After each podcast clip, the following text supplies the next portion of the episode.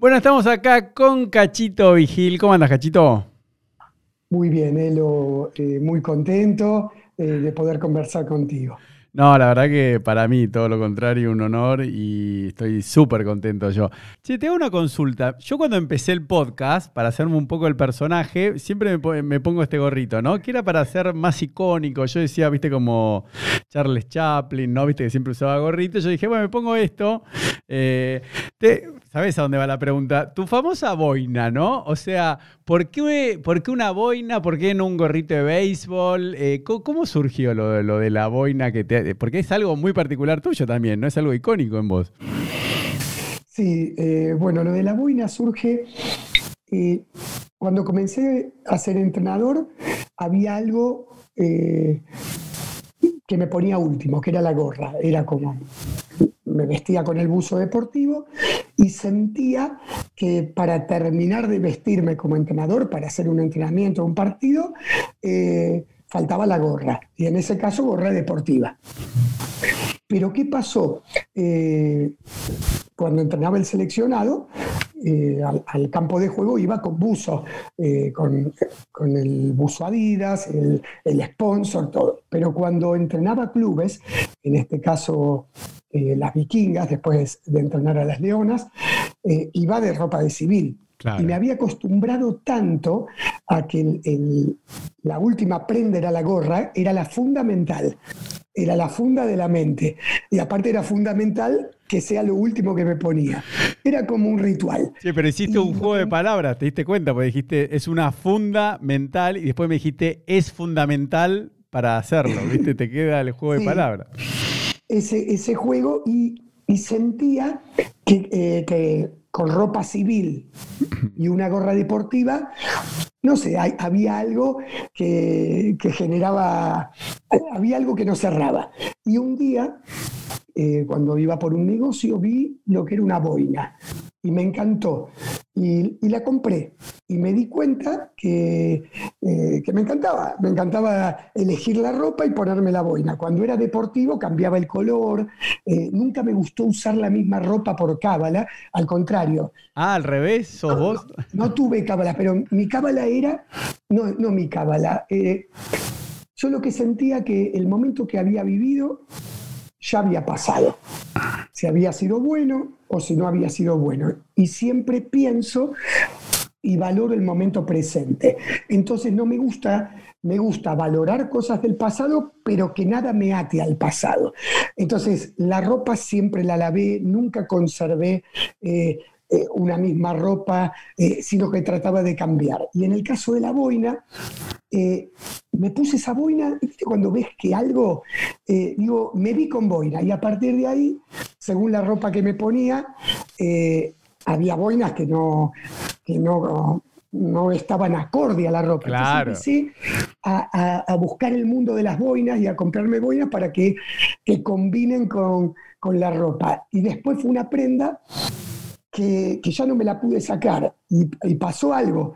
Eh, cuando yo tenía boina tenía pelo. Claro, eso te iba a decir. Pasó el tiempo y, fui perdiendo pelo. Y entonces, eh, cuando en algún momento me presenté sin boina, decían, este no es cachito, porque no estaba con la boina, pero que también no veían la figura de cachito. Entonces, lo que puedo decir, que me encanta usar boina, me encanta, pero hoy también no dejo de estar atado eh, si no la quisiera usar la boina, hay algo que todavía me hace ruido, eh, que antes tenía pelo y boina. Ahora tengo boina, pero tengo menos pelo y, tengo que trabajarlo eso. Y te hago, una, que estoy trabajando. te hago una consulta, pero vos, eh, yo también soy fanático siempre de, usar sombreros, ¿no? De, chiquito, de los 14 años. Yo soy del 73, ¿no? Vos sos del 60, eh, ¿de qué año? 65. 65. Y bueno, pero estamos, digamos, en la misma década, podríamos decir. Y, y yo a los 14 años o 3 empecé a usar gorrita de béisbol cuando nadie usaba acá en Argentina y a mí me cargaban, me decían, che, mucho sol acá adentro, ¿no? Todo el tiempo me decían, o lo usaba de noche y me decía mucho sol. Estaba adentro, me decía mucho sol, era de día, pero como estaba dentro de un lugar, le digo, no, pero a mí me, es algo estético que me gusta. Eh, y obviamente tenía pelo a los 14 años. Cuando, cuando se pone de moda en Argentina, esto vos me vas a entender, porque ahora vas a ver a dónde voy. Estoy yendo a la marca Kangol. ¿Vos usás boinas Kangol o, eh, viste, la, conocés, no? sí, sí, sí. las conozco. No, no las usé, pero las conozco. Ah, pero eso, no usás Kangol, ¿no? Vos no, no, no, usás esa marca. ¿Qué marca usás? Porque siempre usé gorras relacionadas con el deporte. Con el sponsor que tenía que usar mm. del seleccionado, entonces tenía que usar Adidas, y en River también tenía que usar Adidas, y, con ropa normal eh, usaba boina hasta con bermudas. No, pero Kangol es una marca de ropa de, vestir, de las, son las gorras más famosas, ¿sabes cuál te digo? Por eso te. pero yo nunca te vi una. No sé, pero son buenísimas. Pero eso es lo que me llamó la atención, porque yo lo que te contaba, cuando se pone de moda, ya los, los, los gorros de béisbol o de. también los vendían de los equipos de la NBA, de fútbol americano. Yo para distinguirme, porque yo sentía como que, bueno, tenía que estar eh, digamos, a la vanguardia, empiezo a usar eh, eh, boinas Kangol, pero un montón. Y yo tenía todas gorras Kangol, pero tenía una colección de 20 gorras Kangol. El único problema es que en algunas sí decía la marca muy prominente. Entonces, pero, por ejemplo, en la que tenés vos ahora, viste, Kangol por lo general la tiene atrás, ¿no? Entonces yo, pero por eso yo decía, a ver si, pero vos nunca usaste Kangol entonces, no, no, nada que ver. No. Eh, no, que yo ¿Y qué usás? ¿Qué marca usás? Te pregunto. Estoy pensando eh, si una boina. A ver, después me voy a fijar en el pero creo que una tengo. Creo que una tengo. Pero ¿y, qué, qué, marca usás vos de, de, boinas? No me fijé nunca en la marca, sino que generalmente las pude comprar. Eh, compré en Cuba Ah. Eh, compré que ni siquiera sé cuál es la marca. No, no, no, está bien, porque es difícil eh, comprar eh, Puedo llegar a tener, ¿eh? Puedo llegar a tener. Lo que pasa es que no me fijé nunca en la marca. No, no, no. Sino simplemente en que, en que me guste la boina, que me guste la textura, que me guste el color. estoy seguro que ahora si me pongo a fijar, tengo. Pero no me fijé nunca en la marca de las boinas. Ah, está bien. Sí, sí las he comprado en Centroamérica. La, he comprado también, eh, había una casa de ropa acá en, Argentina que tenía, que después no, hizo más. Eh, creo que era Prototype. Eh, sí, Prototype, sí. sí, Prototype. Y, pero nunca me fijé, eh, iba en la vidriera y era como que la boina estaba y entraba, o entraba a preguntar. Pero creo que las boinas que decís, si no me equivoco, tengo unas cuantas. No, no me fijé nunca en la, en la marca. Esas son. estoy tentado a ir a buscar. A ¿eh? ver, dale, anda, a ver, fíjate. Eh, acá vale todo, mira. Vamos a divertirnos. Ahí está, cachito, así nos divertimos. siempre, hablas, siempre hablas de hockey, vamos a hablar de otra cosa. Sí. A ver, esta no, eh, no la conozco. No. a ver, después. Claro, porque. ves que no, no tienen. No, no. Esta es otra boina. Eh, claro, porque para jugar al, golf hay muchas, eh, hay muchas boinas. Viste que el, como el, mm. uniforme de golf se, estila la boina. O sea que ahí tenés, tenés digamos, un mercado donde fabrican. Porque, no, yo pensé que tal vez tenías o una fascinación así con, con Kangol, con estas eh, boinas, o con una marca en especial, porque, por ejemplo, a mí me pasa con estos sombreros, yo cuando me, compré, me compré, los vi en Sara, ¿no? Justo estaban de moda, me compré cinco, pero después se me fueron perdiendo, la gente me lo pedía. Y ahora me, los mando a hacer en un lugar acá donde hacen sombreros y, siempre uso el mismo porque ya estoy cómodo. Pero claro, como vos sos coqueto y de acuerdo a cómo estás vestido, pero tengo una pregunta, por ejemplo, si vas al, por decir algo, ¿no? A una entrega de premios y tenés que ir en traje, ¿te pones boina o sin boina? ¿Cómo es la, regla? Bueno, ese, ese es el punto. Que no. Eh, Generalmente a los casamientos no me pongo boina, ah. eh, con traje sí me pongo, eh, con trajes, ese sombrero que, ah. eh, que vos me mostraste, de ese tipo de sombreros, con traje me pongo, no en la iglesia, pero cuando vamos al casamiento y, estoy en una mesa normal, y hoy, hoy necesito ponerme algo, por eso te digo que lo de la boina empezó siendo por gusto, sigue siendo por gusto porque me encanta. Eh, y lo del gorro es porque pienso que es la última prenda que me pongo como entrenador, pero ahora el problema lo tengo eh, cuando me tengo que poner traje, porque no, no me puedo poner boina, no, no me puedo, no elijo poner boina con traje, sombrero me encanta, pero también eh, no me termino poniendo y no me siento cómodo. Ah, ah, y no me siento cómodo. Con la boina, Eh, con el traje. Me pasó algo que me mató, ¿no? Cuando River tocó eh, el año que, que nos tocó descender, Eso eh, fue. fútbol con River, Sí, ¿eso qué año fue? El, a ver, para que. eh, yo para los años... Ah, bueno, listo, listo. Que no me gustaría acordarme, pero bueno, pero que nos tocó descender en fútbol. Al otro día fuimos a, con todos los empleados del club a barrer el club y a arreglar el club que había quedado destrozado. Y me acuerdo que, que ese día me olvidé de llevar el, el gorro. Sí. ¿sí? Y, y después que me vieron algunas personas me decían, Cachito, ¿qué pasó? Estás desnudo, dice. ¿viste? No te reconozco sin gorra, ¿sí? O sin boina. Y me había dado cuenta que durante muchos años, eh, eh, Cachito, que era es cuando es entrenador, eh, siempre había estado con gorra. Y, y yo digo, pucha, hay gente que no me conoció sin gorra. Mm. Y a partir de ahí, lo que me ocurrió es que por primera vez eh, mm, me empecé a sentir incómodo sacándome la gorra o la boina. Empecé a tomar conciencia. Me tocó mucho eso, y es como que estuviese desnudo, no sos el mismo. Y eso no sos el mismo. Es algo que estoy trabajando eh, y con los equipos lo trabajo, con los equipos que hoy entreno me saco la boina, me saco la gorra, pero muchas veces me ha pasado, dice, no, ponete la boina, ponete la gorra, porque si no, no sos. Y, y está buenísimo, a mí que me encanta reflexionar, es algo que, que, que, bueno, eh, yo uso la gorra por placer, pero eh, y, y la boina, y no importa que haya solo todo, pero hoy me doy cuenta qué pasa si te la tenés que sacar, cómo te sentís. Y bueno, hoy estoy trabajando eso. Bueno, pero te puedo decir porque me, eh, a mí me encanta hablar de este tema, ¿eh? a vos si, si- si te incomoda decime, pero yo tengo toda una teoría de- sobre ese tema, pues yo tengo una fascinación, eh, ya te digo, por los superhéroes en general, ¿no? O sea, sobre todo Batman, siempre digo eh, Batman, Superman y el hombre araña, ¿no? A mí lo, lo- lo- lo cómico me parece que Superman se pone los anteojos y nadie lo reconoce, ¿no? Clark Kent, o sea, es, es- me parece insólito.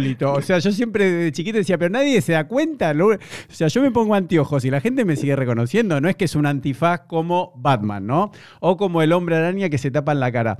Y, a mí me pasa lo mismo con el podcast. Yo eh, soy abogado, ¿no? Trabajé toda mi vida de abogado y hace dos años empecé con esto de- del podcast. Y es como que me sentí como un superhéroe, como Bruno Díaz, ¿no? Eh, de decir, o como Clark Kent, de decir, bueno, para hacer el podcast, ¿viste cómo te pasaba a vos que te tenías que. Sí. Yo dije, yo necesito una armadura de superhéroe. Entonces yo siempre me he visto con esta misma remera negra, que tengo algunas variaciones, pero son eh, uniclo, ¿no? Siempre me he visto igual, siempre tengo el mismo pantalón negro, y siempre me pongo esto, que yo siento que es como la, la máscara de, de- de Batman. Y, y entonces. Yo creo que, que vos, eh, Cachito, realmente te convertiste en un superhéroe, ¿no? Por todos los logros que, que- le diste al hockey argentino y la revolución que hiciste. Entonces vos es como que te estás poniendo el traje de Batman. Ahora, lo que yo te invito a esta reflexión, vas a ver que me, me, súper interesa tu- tu respuesta, es, yo siempre me pregunté por qué Batman, ¿no? O sea, Bruno Díaz o Bruce Wayne en inglés, ¿por qué él tiene que de día ser supuestamente un millonario, ¿no? Que, que trabaja normal y después a la noche es un superhéroe que se disfraza. ¿Por qué Clark, Kent tiene que ser un periodista medio tonto, ¿no? Que es inseguro con las mujeres, tiene que actuar y después es Superman que a la misma chica, Luisa Lane, ¿no? La lleva en brazos y las hace volar.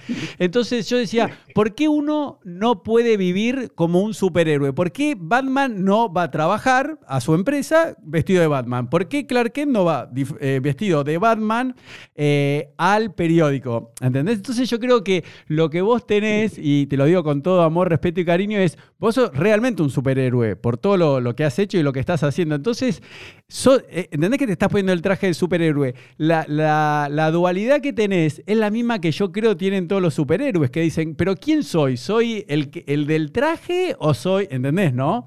¿Vos cómo, cómo lo sentís esto después de lo que te estoy planteando? O sea, que, que es un, sos un superhéroe, es tu traje. ¿Cómo lo ves ahora que te lo planteo así?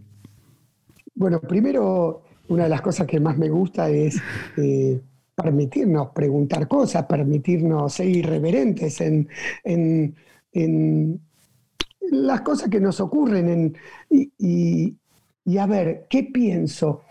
Lo que pienso es que, que hay una unidad que empezó a ocurrir, que se produce eh, estando así, que de la otra manera yo siento que no se produce. Mm. Ahora, eh, por supuesto que lo veo, que primero lo, lo, tengo que tomar como un problema mío, porque, porque tranquilamente es algo que pienso yo. Hubo algún comentario eh, vamos a hacer la prueba. Yo ahora y, nosotros dos quizás no pase nada, pero vamos a ver qué pasaría con alguien que ve. Eh, es diferente, Cacho, así. No, no, yo no te reconozco, o sea... No me reconoces. Pero porque te falta la boina, más allá de si tenés pelo abajo de la boina, que para mí no, no cambia.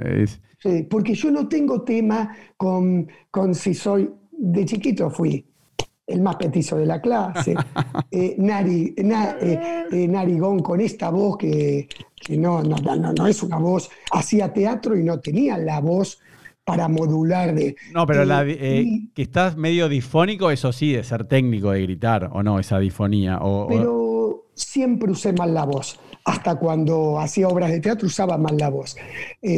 pero, pero ¿qué pasa? Siempre me acostumbré, no tuve complejos eh, con, con nada, con nada. Eh, lo que sí me pasa, y tampoco de, en algún momento perder pelo, que yo creo que perdí pelo de tener todo el tiempo la boina puesta. ¿Sí? De no respirar el. No, eso es mentira, ¿eh? Mirá que yo fui a, varios centros de, capilares acá en Argentina para hacerme consultas y siempre le pregunto eso y me dice, no, no, eso es un mito, que un gorro te hace caer el pelo. No, no, no, no, no.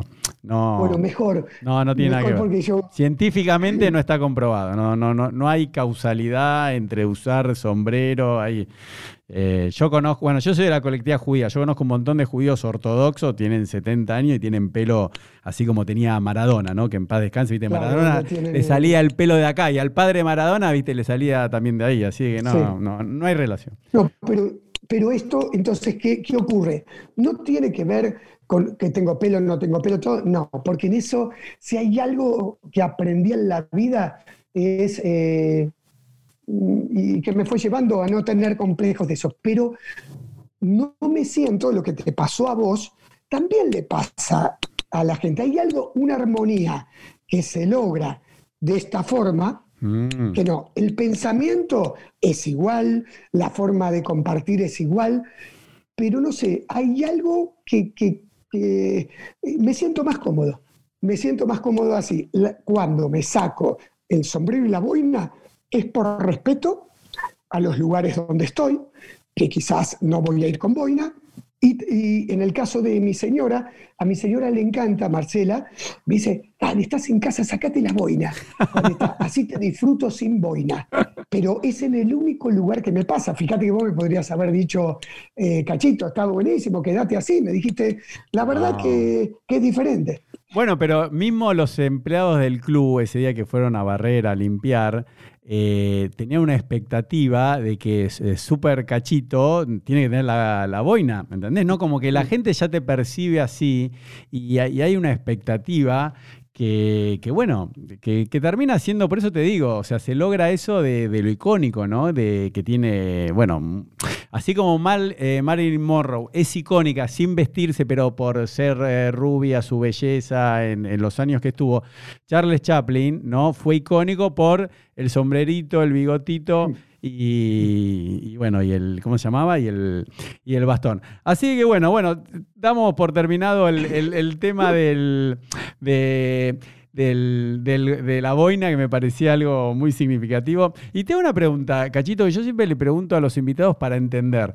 Vos de chiquito, ¿no? ¿Qué querías ser de grande cuando eras chico? A ver si coincide lo que terminaste siendo en la vida o no. Vos de chico, ¿qué querías ser? Eh, yo de chico quería, fui buscando, ¿no? Pero quería ser una persona que contribuya para ayudar en las relaciones en el mundo. ¿Sí? Eh, primero quería ser sacerdote. No. Porque pensaba que a través, eh, con la posibilidad de ser sacerdote, podía ayudar eh, a mucha gente. A mí me movilizó siempre todo lo que era la parte espiritual no hablo de la religiosidad, sino la parte espiritual, lo que, lo que le ocurrían a las personas dentro. Eh, eh, iba desde chico, no sé, era, era muy peleador de chico, me peleaba mucho. No, mucho. ¿De puños? Eh, ¿Así? Hasta cuarto grado. me peleé mucho, me peleaba con los maestros, me peleaba con mis compañeros, me peleaba con, con Petrona, que era una persona maravillosa que nos cuidaba en casa. Eh, y, un día me di cuenta que esa pelea eh, tenía que ver con cosas que iba viendo en el mundo que no me gustaban.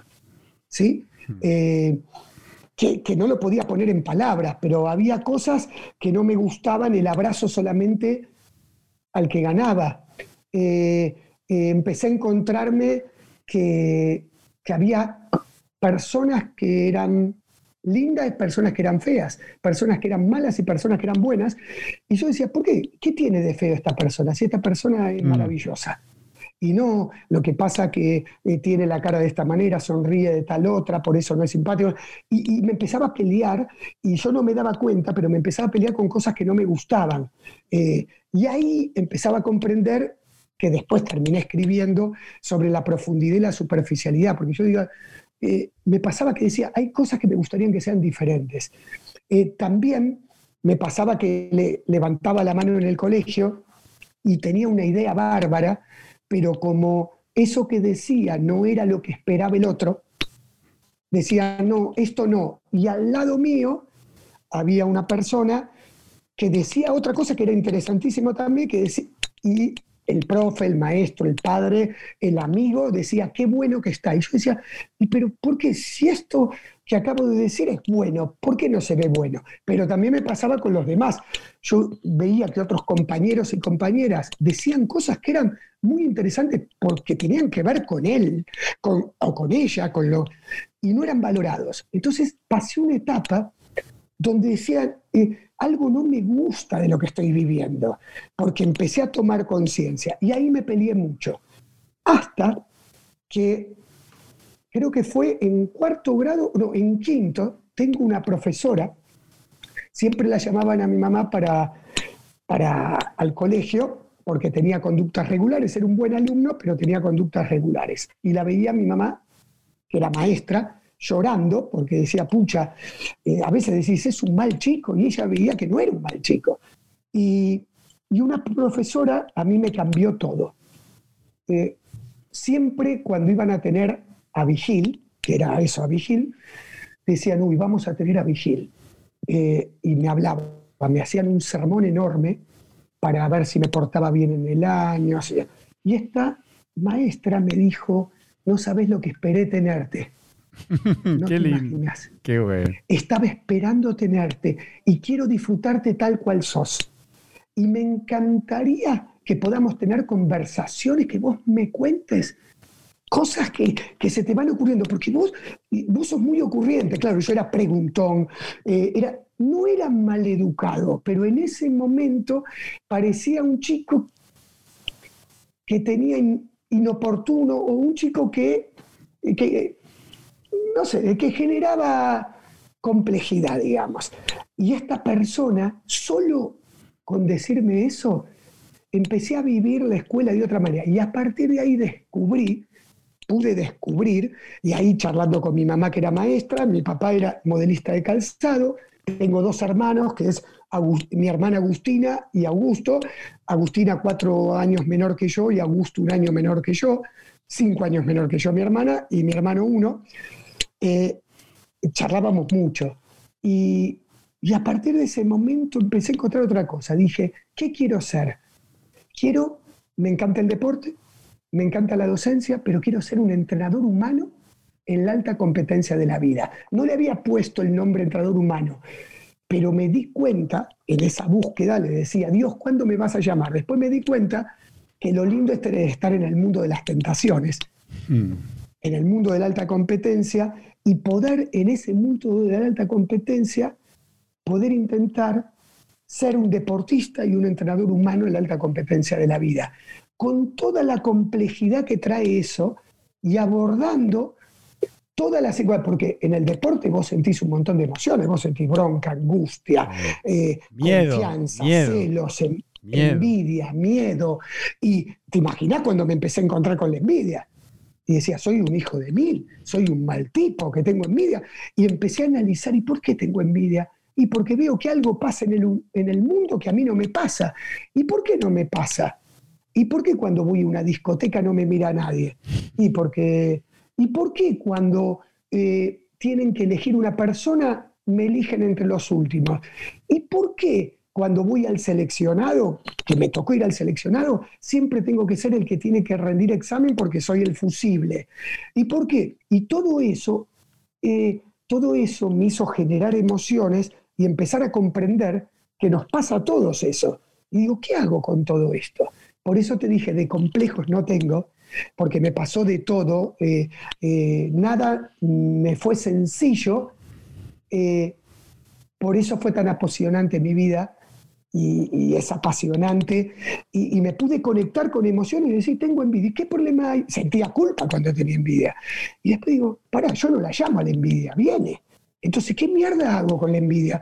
Entonces empecé a comprender que en verdad no era porque porque yo decía, sí, a las personas las, quiero, las otras, pero ¿y por qué me pasa a veces que estoy en el banco de suplentes y me encantaría jugar y hasta a veces digo, uy, pucha, justo mi compañero no la paró, quizás me toque entrar? Y digo, no, ¿cómo voy a decir eso si soy un ser de equipo? Y entonces a partir de ahí dije, no, pará, no tiene que ver con mi compañero, tiene que ver que es la única posibilidad que veo. Y todo eso me hizo reflexionar tanto desde muy chico que me hizo comprender y aceptar las emociones cuando no existía la neurociencia y decir, bueno, primero voy a aceptarlo y a partir de aceptarlo, a partir de ahí voy a conversarlo y a partir de conversarlo me fui dando cuenta que al mundo le pasaba eso. Entonces yo digo, yo quiero estar en la alta competencia de la vida, competir en serio, pero también en esa selva que no sean enemigos los demás, que tampoco el ganar o perder me determine, sino quién voy a ser mientras juego. Entonces, desde muy chico me di cuenta que lo que quería era la docencia, el deporte, las relaciones humanas. Entonces, ¿qué es? En resumen, intentar ser un deportista humano en la alta competencia de la vida. Y un deportista no es solo hacer deporte, cuando escribo un libro, cuando, eh, no sé, hago teatro, cuando pienso, cuando mm, estoy en la escuela, un deportista de la vida, un jugador de la vida que ponga en primer lugar lo humano, jugando a ganar en la vida, sin que ese ganar haga perder a otros, salvo en el juego propiamente dicho, de esa instancia que dura determinados minutos. Pero cuando terminó el juego, que mi desafío sea que no se caiga ningún soldado ni soldada de la vida. Qué lindo. Escúchame, Cachito, y, una pregunta, eh, porque yo por lo que leí tuyo, vos empezaste a jugar al hockey a los nueve años, ¿no? Más o menos puede ser, o... Sí, bueno, a los nueve. Pero entonces, este episodio con esta maestra, ¿no? ¿Qué fue? Eh, ¿Posterior? ¿Vos en qué grado te acordás? ¿Si fue antes o después de empezar a jugar al hockey? ¿No te acordás? Sí, porque, eh, a ver, en, primer grado fue, yo ya jugaba, porque en sexto grado eh, yo empecé a los cinco y cumplí seis en primer grado, mm. en segundo siete, en tercero ocho, en cuarto nueve en quinto grado 10. Ya jugaba ah, al hockey en Ciudad de Buenos Aires a los 10 años. Qué bárbaro. Pero entonces vos A cuando... los 9 años. Pero por eso, pero Sí. vos cuando me decís que de chiquito querías eh, combinar esto de la docencia con el deporte, con las relaciones humanas, eh, ya estabas jugando al hockey y ya te imaginabas como ser un director técnico de, de hockey, ¿no? Tan chiquito, ya querías ser director antes que jugador, eso nunca lo escuché. Eh, a los 11, 12 años ya tenía claro que me apasionaba. Yo iba de mi casa, para que tengas en cuenta lo que, eh, lo que me encantaba entrenar. A mí me encanta entrenar, me encanta. Para mí la vida es sentir, pensar y romper estructuras. Hmm. ¿sí? Eh, y desde chiquito eh, quería jugar en la primera de mi club y en el seleccionado. Quería jugar. Pero en el mismo momento, a ver, cuando ya tenía 12 años y tuve como entrenador, me acuerdo a Marcelo Garrafo, que fue una persona, es una persona muy importante en el hockey, eh, como era Hugo Porta el rugby, Mm. antes que surja Luciana Aymar y demás, Ah. eh, el, eh, Marcelo Garrafo era el señor hockey, como, Ah, como no, Hugo no. Porter en rugby. Y ahí él me llevaba, yo hablaba en la cancha, era un entrenador adentro de la cancha, ya cuando tenía 10, 11 años. Eh, y pensaba, anotaba los ejercicios que hacían los entrenadores, creaba mis propios ejercicios. Me di cuenta que me encantaba ser jugador de selección, pero en el mismo momento soñaba con ser entrenador. Yo veía los entrenamientos no solo para aprender técnicamente, me iba desde mi casa jugando, iba con, cuando el hockey, eso no, no, no era tan conocido, iba desde mi casa hasta el club haciendo jueguito por la calle. ¿Qué estabas? Eso te iba a decir. Vos, vos jugabas en el Club Ciudad, ¿no? De Buenos Aires. Ciudad de Buenos Aires. ¿Y vos por dónde vivías? Sí. ¿Ahí cerca en Libertador? ¿Ahí mismo, cerca de la cancha de River? ¿Por ahí? ¿Estabas en ese barrio? Y a cuatro cuadras vi- vivía en Grecia y, y Crisólogo Larralde, que en ese Sí. momento era Republiquetas. A cuatro Crisólogo. cuadras del Club Ciudad de Buenos Aires. Mirá me vos. iba jugando con la pelota y llegaba al club y todo el tiempo estaba entrando. Iba a entrenar con los más grandes, con los más chicos, pero no solo entrenaba para crecer como jugador, yo anotaba todos los ejercicios y a los 12 años, cuando, cuando tuve como entrenador a Marcelo Garrafo, él me invitaba, cuando planificaba los entrenamientos, me invitaba a planificar con él. Él vio que yo tenía ese don de, de- de- de la docencia No. y, y me lo empezó a estimular. Y a partir de ese momento, eh, mi sueño era eh, ser entrenador. No y por eso cuando dejé de ser jugador, no tuve ningún problema, porque mientras era jugador era entrenador, a los, que eso pasa mucho con los jugadores y entrenadores de hockey. A los 17 años era entrenador y después era entrenador de equipos sub-18, sub-16 y de primera, y aparte jugaba en Muni y en el seleccionado. Después seguí siendo entrenador, fui eh, entrenador y jugador del mismo equipo que entrenaba cuando entrenaba a las Leonas, Claro. y, y después cuando dejé de ser jugador, eh, para mí no fue ningún duelo. Eso te iba A a mí decir. no me, no me ser, si vos me decís entrenador o jugador, eh, me encanta jugar, porque me encanta jugar a cualquier cosa y me encanta jugar. Pero si vos me decís te tenés que quedar con uno de los dos, entrenador, porque siento que, que como entrenador, siento que juego y aparte que puedo contribuir para que otros jueguen. Para mí mi vida es servicio. Qué bárbaro. Porque vos sabés que eh, yo ya he conversado así con más de 150 personas y la otra vez hice una estadística. Siempre les pregunto qué quería hacer de chiquito. Y menos del 5% coincide con lo que es hoy en día, ¿no? Pero es muy raro y por lo general si coincide es en algo, por ejemplo, decir, bueno, yo quería ser actor, ¿no? Entonces, bueno, terminó siendo actor.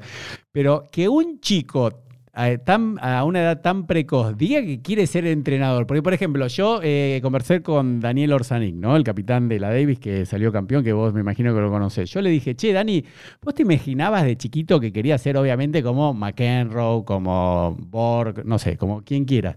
¿A vez te imaginaste que ibas a ganar la Davis como entrenador? Me dice, jamás. Porque ningún chico quiere jugar al fútbol ni jugar al tenis para ser entrenador, ¿entendés? ¿No? O sea, no. Es como yo, por ejemplo, también charlé con Baldassi, ¿no? Con el árbitro. Es muy raro que un, chico quiera ser juez de fútbol. Pero bueno, pero. Eh, es como que dice, bueno, dentro del fútbol quiero ser juez. Es algo rarísimo como los arqueros, viste que mismo entre los chicos el, arco vale el que es peor, pero bueno, hoy en día ya no. Pero que una persona ya a los 12 años, eh, Marcelo Garrafo, ya te tome a su lado y ya vea que vos tenías esa capacidad, es, es algo impresionante, es totalmente inaudito, ¿eh? y, que, y que lo hayas logrado, eso te quería decir, Cachito, porque por lo general la gran mayoría de la gente no puede lograr lo que deseó de chiquito, ¿entendés? Como que por distintos motivos dicen, bueno, mi papá no quería, no pude, me fracturé, no me pusieron, no, no me vendieron al exterior. O sea, vos pudiste lograrlo, ¿no? Es algo muy, muy particular, ¿no? Me encanta, sí, y es, y es una felicidad. Eh, a ver, y es más, yo quería ser entrenador y también lo primero que me despierta es ser entrenador de equipo femenino. ¿Y por qué? No. Porque en ese momento en mi club eh, era más, digamos, que tenía más trascendencia el hockey masculino. El hockey masculino era potencia eh, eh, en ese momento en el club. Era un equipo muy reconocido el hockey masculino de ciudad. El hockey femenino de ciudad fue reconocido después de, de, más, después de un tiempo. Entonces yo veía que las chicas de primera del Club Ciudad iban a entrenar, los varones tenían 100 bochas, eh, tenían conos, eh, mm. tenían el mejor lugar de la cancha. Y las chicas en aquel momento, cuando tenía 12 años, iban a la cancha y tenían poquitas bochas, el horario que era el menor horario, eh, generalmente no coincidía con los horarios premium. Entonces, ahí me surgió una vez cuando las veía que no perdían el entusiasmo. Yo decía, ¿qué entusiasmo que tienen? Y sin embargo, en comparación, están recibiendo mucho menos. Y me acuerdo que en mi cabeza tenía así, 12 o 13 años, digo, ¿alguna vez las voy a entrenar y van a ser felices y campeonas? Y ahí empezó un mundo con la mujer que para mí fue, yo ahora cuando veo todos los... Eh, eh, me pone muy contento ver la situación hoy que se vive de conciencia eh, muy grande, que quizás en algún momento estemos pasando por extremos, que es lógico, para, pero me encanta porque para mí, cuando tenía 12, 13 años, mi mundo de respeto, de equidad, de confianza, de, conversación, de, oportunidad, lo aprendí con la mujer. Eh, porque cuando quise ser entrenador empecé dirigiendo divisiones menores gracias a Marcelo Garrafo, que él me llevaba como ayudante. E inmediatamente con una persona que era, después fue mi entrenador en primera, a los, eh, cuando tenía 17, 18 años, que fue Andrés Rosso, que me llevó al Club Los Cedros, que fue mi primer club de damas. Entonces, a partir de ahí empezó un mundo donde ese, ese sueño de entrenador se empezó a dar con personas más grandes que yo, y fue Los Cedros, después ciudad de Buenos Aires, que, que pude lograr entrenar a esas chicas que yo veía que ya no eran esas chicas porque habían pasado más de 15 años. Y para mí, mi desarrollo como docente, como profesional, como entrenador, las gran artífices fueron las mujeres, porque tuvieron confianza en un nene de 17 años. Mm. Tuvieron confianza. Entonces, para mí, el ser entrenador significó eh, yo aprendí los conceptos de equidad con la mujer. Aprendí lo que era la empatía con la mujer. Eso, eso te voy a decir. lo que es un mocoso de 17 años? Que yo ahora veo que hay cosas que hay que aprender. Yo digo, esto me lo enseñaron, fui dichoso que era adolescente y los grupos, tanto los cedros como las chicas de ciudad, de Muni, me lo regalaron ellas. Y, para mí, eh, yo, a mí me gusta ser deportista y entrenador de la vida. ¿Qué significa? no importa si soy entrenador de personas de 90 años, mm. de 8 años, de categoría F, A, B, C de seleccionado, mientras pongas personas que se desafíen todos los días a ser mejor que el día anterior. ¿En qué aspecto? Técnico, táctico, físico, mental, relacional, humano, porque no es que lo que me motiva es que seamos los campeones técnica, táctica y físicamente y que después no ganemos nada más en la vida. Por eso generalmente tengo un gran defecto como entrenador. Es muy raro que los equipos que entreno en uno o dos años logren, eh, hasta si son buenos, ¿eh? hay equipos que son buenos que salen campeón prácticamente solo, y hasta esos equipos que salen campeón prácticamente solo, yo siendo entrenador, esos equipos no van a ser campeones en los últimos, en los primeros dos años. Sí, quizás van a ser campeones porque tienen que serlo, porque hay diferencias muy grandes. Pero si tú, pero muy probablemente van a ser campeones de verdad después de cinco, seis o siete años, y quizás yo no esté también. Eh, pero, ¿por qué? Porque a mí lo único que me quita el sueño no es el campeonato solamente que me encanta. Te aclaro que es lindísimo salir campeón deportivo con tu equipo, quiero dejarlo claro, pero como lo que me apasiona, no me apasiona, es, es esencial de, de que no puedo, ser, no puedo vivirlo de otra manera, es un crecimiento en todos los aspectos, una unidad de crecimiento me sentiría muy frustrado si somos los campeones del campeonato, pero no podemos haber pasado como equipo mm. por la enorme complejidad maravillosa desde aprender a pelearnos para ser mejores personas, poder exponernos, poder decirnos las cosas, poder no conformarnos solamente con ganar una medalla, sino que, que cada uno de nosotros, por estar con el otro, provoque una transformación en el sistema humano. Por eso muchas veces digo, si voy a estar, elijo los grupos con quien estar, porque hay grupos que no, cacho, lo único que quiero es salir campeón en este campeonato y no me vengas con nada. Y lo respeto. Y no es que impongo a los equipos, pero trato de estar en lugares que tengan ganas de revolucionarse y transformarnos como seres humanos, como, como sociedad, como mini sociedades, y que podamos generar una posibilidad de que también nuestros rivales, que son colegas de la vida, eh, eh, y las demás personas puedan superarse y transformarse. Eso no quiere decir que cuando vamos a jugar, a mí me encanta la táctica y me encanta hacer cosas junto con el equipo para jorobar, al adversario, entre comillas, de juego. Eh, eh, me encanta la táctica, me encanta esto. Pero hay algo que todavía es más fuerte, que, que esa táctica y eso que hacemos para ganar tenga un para qué más grande que el propio resultado del partido. Sin exponerlo y ponerlo en juego, pero que haya muchas más cosas. Por eso los caminos son más largos. Mm. Lo que sí estoy seguro que que después de procesos 5, 6, 7 años nos transformamos todos, no por cacho, ¿eh? porque todos estamos, cuerpo técnico, jugadores y chicas, pasamos por ese espacio de complejidad humana que aprenden uno del otro y es ahí donde hay algo que nos pasa y, y que nos transforma la vida. Y eso no quiere decir que haya habido personas, integrantes, todo, cacho, andate a la puta madre porque no te quiero ver mal la cara. Que eso también es la vida. Lo que sí, ¿por qué? Porque quiero otra cosa y está muy bien. Lo que sí, eh, voy a seguir luchando para que el mundo sea un espacio donde cada vez sea, sea más grato vivir, sea más desafiante vivir, sea más complejo vivir y sobre todo de dejar algo para que las próximas generaciones puedan tener cimientos de pensamiento, de, espiritualidad y de acciones que lo amplifiquen.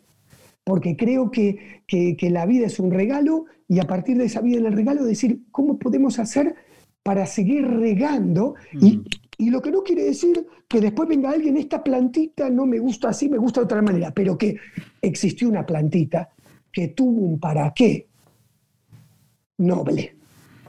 Y todos los días me estoy revisando como entrenador, como ser humano, eh, eh, una hora antes de este, eh, de este encuentro, estuve hablando tres horas con una jugadora que no le podía encontrar la vuelta y que ella no le estaba pasando bien Y, y en tres horas pasaron un montón de cosas y me di cuenta de un montón de cosas que no veía. Y entonces eso demuestra que decir, Cacho, estabas ayudando, tu objetivo es ayudar a los demás, pero lo que menos hacías era ayudártelo.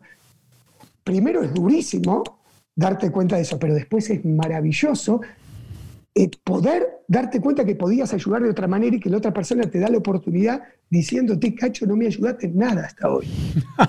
eso para mí es la complejidad hermosa que tiene la vida. que, tenés todas esas emociones, no hay certeza. Y Cacho, decime la receta para acá. No, es buscar, probar, y, no quiere decir, y, todos los días es un partido nuevo. Hmm. Claro, lo que pasa es que, a, mí lo, que más admiro de vos es la intensidad que, que vivís la vida, ¿no? Y que eso, bueno, el mayor, digamos, hubo un hecho, ¿no? Muy famoso cuando se estaba jugando ese partido acá en Argentina, ¿no? Del, del, gol de, Holanda, ¿no? Que, vos dijiste, le preguntás a, tu jugadora, le decís, ¿fue gol o no fue gol, ¿no? Y la chica te dice, sí, sí.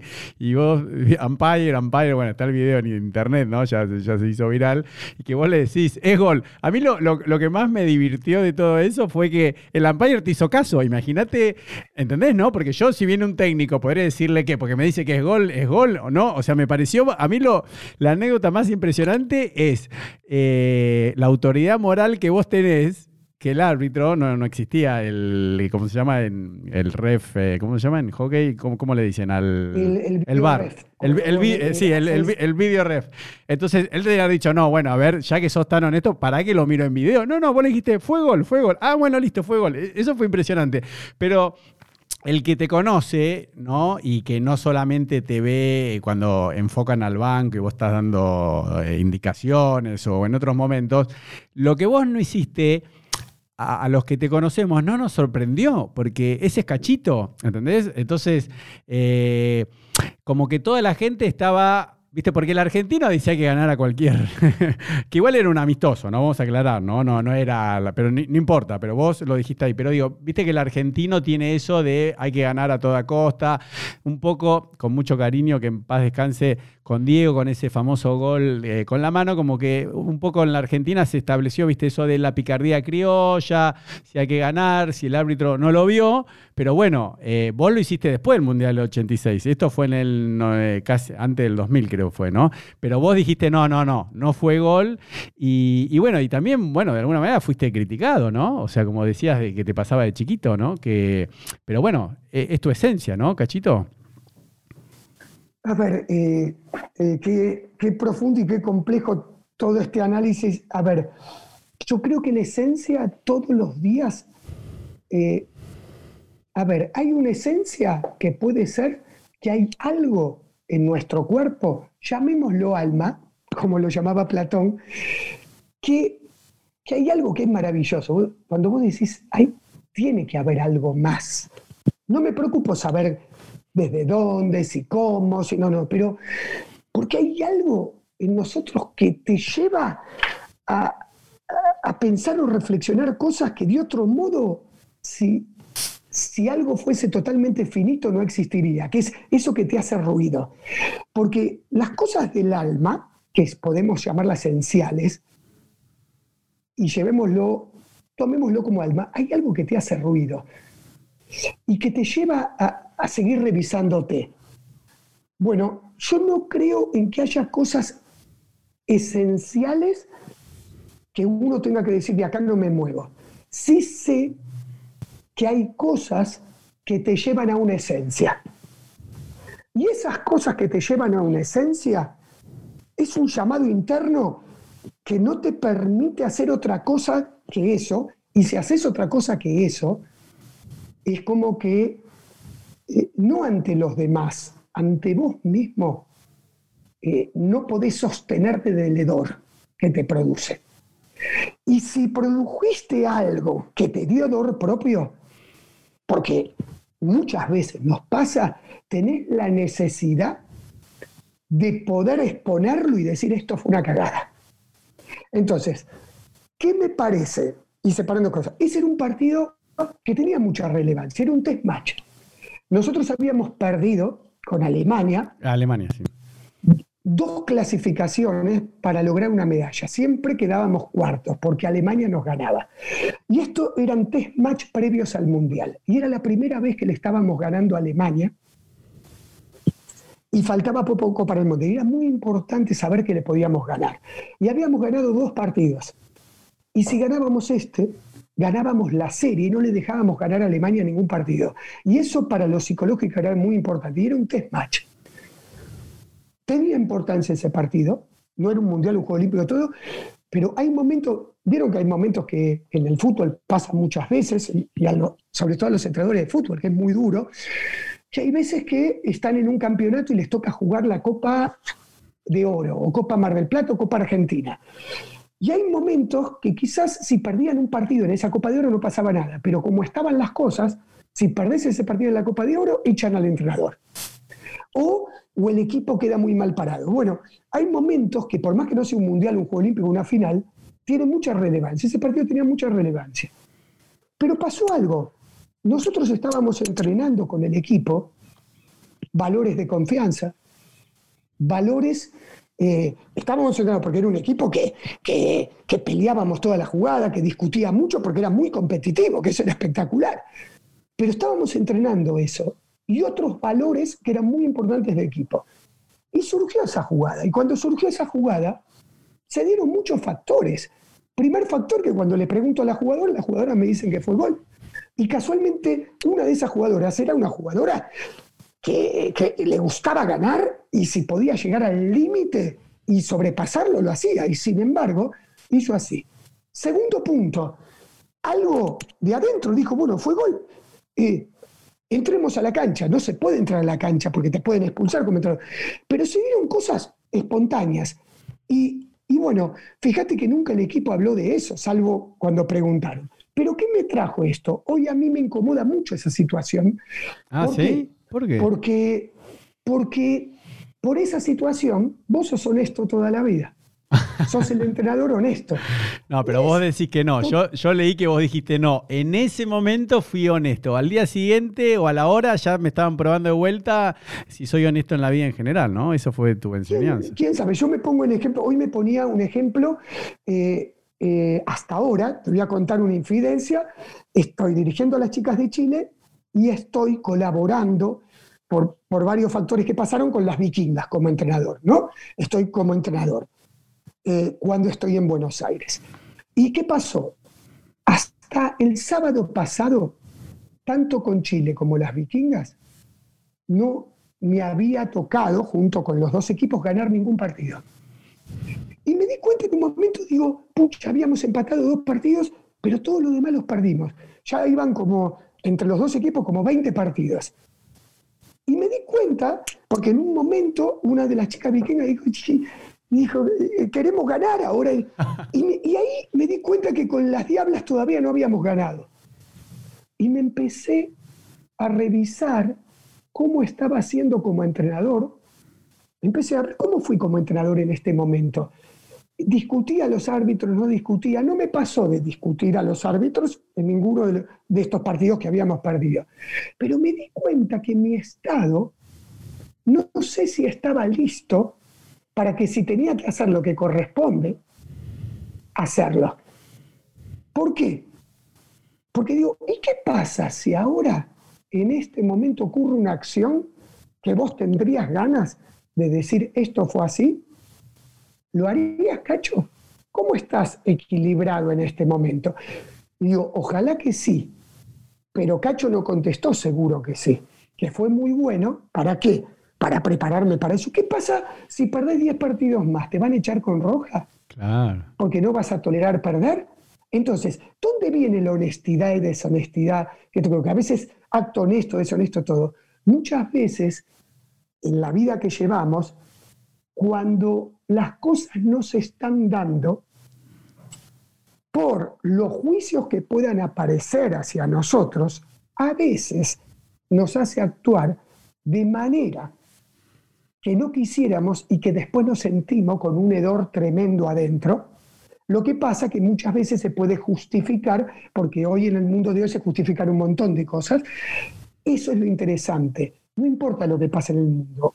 que vos no te lo justifiques. El día que tenga dolor, que yo tengo bien claro que muchas veces me pasó en la vida que tuve dor, ese dor que, que decís, no me gusta esto que hice.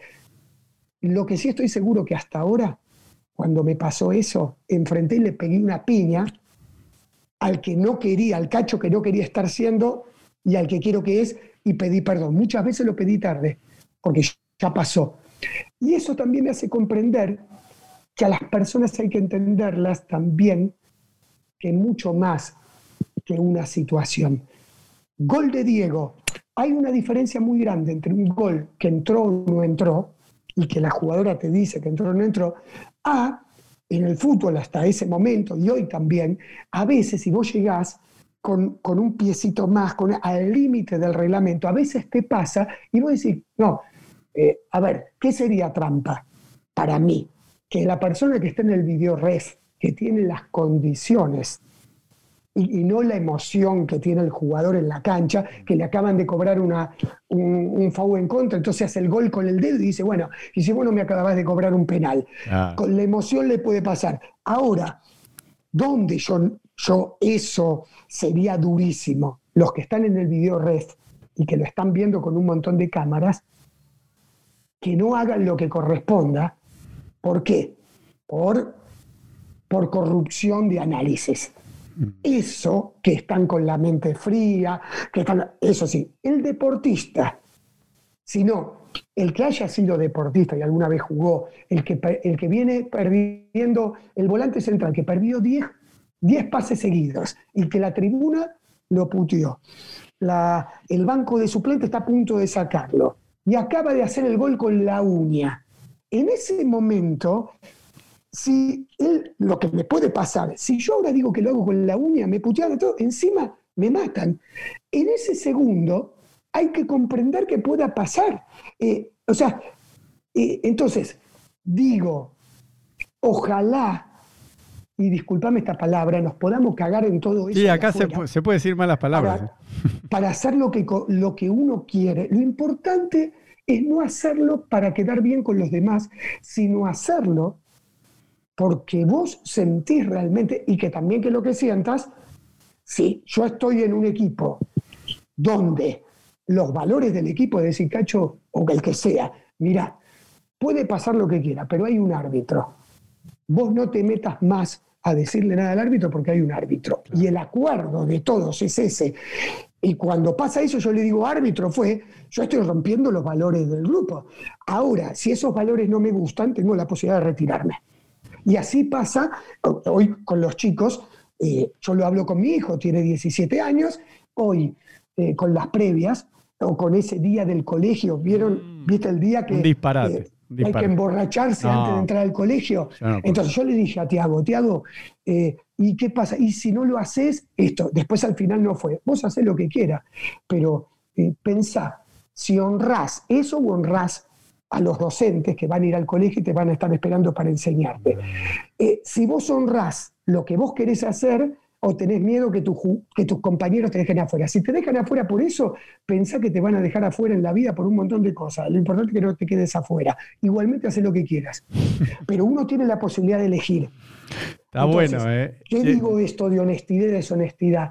Que quién sabe lo que pasa en la cabeza del otro. Hay muchas acciones honestas por legalería hay muchos actos solidarios. Sí, es muy fácil tener un acto solidario con lo que te sobra por legalería. Lo que es difícil es ser generoso todos los días. Yo creo en la generosidad, no en la solidaridad de un día, ni un acto voluminoso. No, no, de ese de todos los días. Entonces, soy el primero en revisarme y todos los días me reviso y todos los días lucho contra quien quiero ser. Lo que sí estoy contento que no me voy a mentir nunca. Y cuando sea eh, sea quien no quiero ser, el primero que van a rendir cuenta que las rindo es conmigo mismo. No, lo que pasa es que yo lo que pienso a veces, y te lo digo con mucho amor, respeto y cariño, es que vos sos como un personaje de las guerras de la galaxia, viste, hablando de la luz, del bien, del mal, y después eh, están los resultados, hay que ganar. Entonces, eh, es muy difícil lo, que vos haces, porque vos estás planteando cosas que decís, bueno, tal vez a los siete años se vean los frutos, o como decías, eh, no ganaban las vikingas, eh, no, ganaba la selección de Chile, y, vos lo ves en el hockey, por lo menos yo y el público en general no lo vemos tanto en el, hockey, ¿no? Pero en el fútbol Vos viste las que dicen, en estos tres primeros tres meses del año eh, echaron a 15 técnicos, solo de la Argentina te digo, ¿no?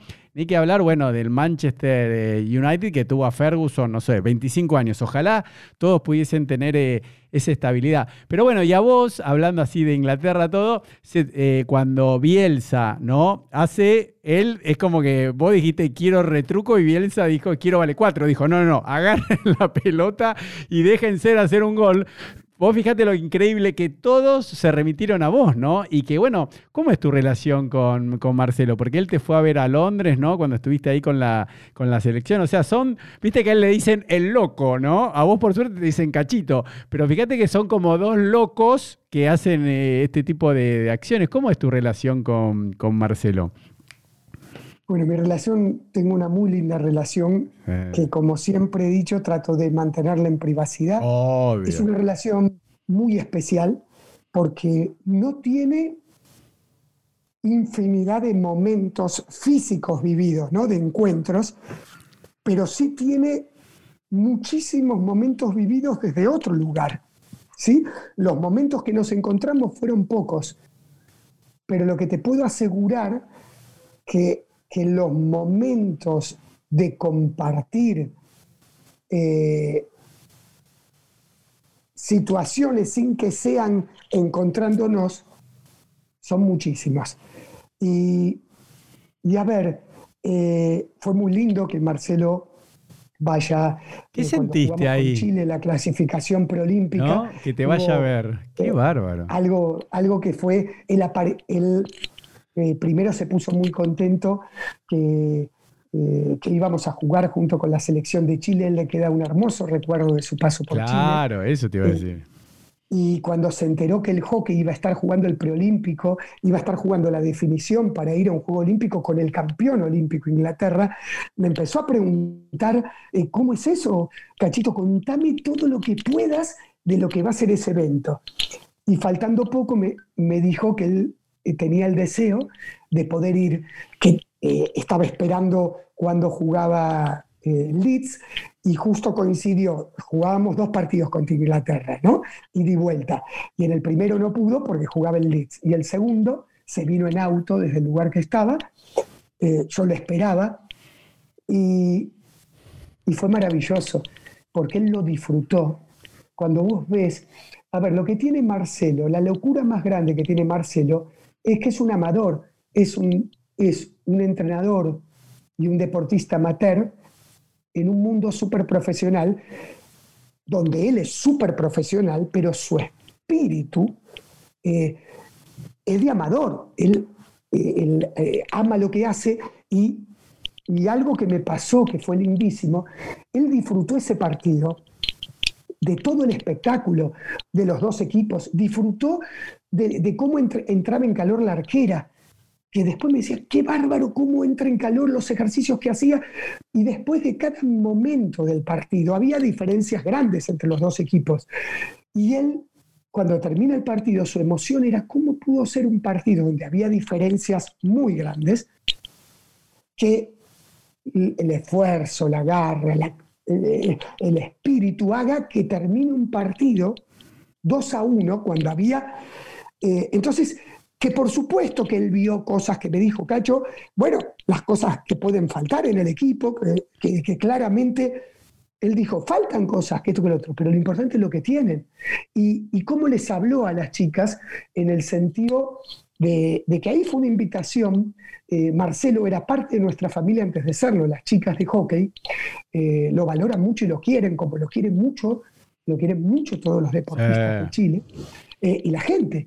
Entonces, cuando se enteraron que iba a venir y lo vieron, quisieron compartir, porque siempre fue, siempre hubo un mensaje de Marcelo, siempre había un mensaje de Marcelo dentro del equipo. Entonces, cuando hablamos con las chicas, era como estar en familia siempre. Y, y acá, Marcelo eh, y acá se me escapa una de las cosas que, eh, que iba a expresar, eh, lo que quiero decir es, es que, ¿sabes cómo? ¿Cómo le gusta ganar? Claro que sí. Y a vos, a vos también, ¿no? Porque a veces la gente... Yo sufro, yo llego a mi casa, eh, a ver, como para mí... porque hay gente que piensa que no te gusta ganar. Como sos tan filósofo, pareces uh. un Jedi de la uh. guerra de la galaxia, la gente dice, bueno, pero eh, Cachito es así porque no le gusta ganar. Digo, no, estás loco. Le, aparte todo lo que ganó, le digo, o sea, estamos todos locos. Te voy a contar una anécdota. mi, mamá, en ese momento que yo me peleaba y después también después de ese quinto grado que hubo, eh, una de las cosas que yo fui a un psicólogo era porque mi mamá decía que a mí no me gustaba perder. ¿Sí? Eh, y, estaba muy preocupada, que era muy competitivo. Y yo me di cuenta que no me gusta perder, pero ¿qué es? Para mí ganar es ser capaz de no perderme cuando pierdo, ni tampoco cuando gano. Entonces, mi mamá veía que siempre estaba, eh, siempre algo me pasaba. Claro, porque había veces que solo ganaba el partido o que solo me sacaba un 10 en la prueba, pero simplemente había hecho una prueba donde no había aportado nada diferente. Y para mí eso no era ganar, sí era ganar el resultado. Yo tengo bien claro que si jugamos muy mal y ganamos 1 a 0, eh, estoy mucho más contento de que hayamos jugado muy bien y hayamos perdido 1 ah. a 0. Quiero dejar claro eso. O sea que hay una cosa que tengo claro, que es, eh, si el resultado ganamos y, no jugamos bien, pero ganamos, hay algo que me tiene muy contento. Si jugamos muy bien y no ganamos, no es, no, no eh, a ver, estoy en paz, pero no estoy, no, no estoy bien. Ahora, el tema es cuando vos lo único que hiciste fue ganar, que vos decís, ganaste, pero perdiste en todo. Y esto no va con las formas de jugar, sino que vos no corriste ninguna pelota, te peleaste con tu con tus compañeros, que el árbitro te cobró a favor, por eso ganaste. Entonces ahí hay suciedad. Esto no quiere decir, si a mí, si jugamos un partido y el contrario nos mató a pelotazos, porque nos ganó tácticamente, técnicamente, físicamente, nos ganó en todos lados, nos dio un baile tremendo. Nosotros no atacamos nunca, atacamos una vez sola, hicimos el gol, ahora nuestro equipo hizo todo lo que tenía que hacer, nada más que el otro te superó. Que cuando te superó, vos fuiste capaz de que no te haga el gol, ¿Por qué? Porque te defendiste con una siguiente. Quisiste pasarte la pelota y no pudiste. Quisiste llegar al área y no pudiste. Pero a pesar de que no podías todas esas cosas, no te rendiste nunca. Yo soy el tipo más feliz de mi vida y más preocupado. Primero, más feliz de mi vida porque un equipo que lo superan en todos lados y es capaz de ganar, quiere decir que tiene un corazón y una cabeza así de grande. Primer punto. Segundo, ¿por qué preocupado? Porque digo que esto no va a ocurrir muchas veces porque en algún momento, pero estoy en paz. ¿Por qué? Porque solo fuimos superados por el rival en todos los aspectos, porque el otro fue mejor, pero no pudimos ser mejor en algo, en algo que nosotros, a pesar de ser superados, pudimos ganar el partido, empatarlo o lo que sea. Eso es muy valioso. Ahora, nosotros no hicimos nada. Ganamos 1 a 0, pero tuvimos mala actitud, no corrimos la pelota, todo. Ganamos nada más porque somos mejores que el otro. Ese triunfo que digo, bueno, hoy ganamos, mañana mejoramos. Que si hubiésemos perdido, eso, eso no lo recuperas más. Ahora, ahora vamos a hablar durísimo con el equipo. Eso mm. es lo que generalmente yo trabajo en el ganar con los equipos. Que hay un ganar que todavía es más fuerte que el ganar que es el resultado. Ahora, si nosotros no conseguimos ganar de resultado, hay dos cosas. O que los otros están siendo mejor, que a veces pasa, o que nosotros no estamos haciendo algo bien. En este caso, con las vikingas y Chile, cada día jugábamos mejor. Pero todavía los partidos que habíamos enfrentado, los otros estaban en un nivel superior. Pero nosotros estamos cada vez mejor que nosotros mismos. Si eso ocurre, estamos ganando.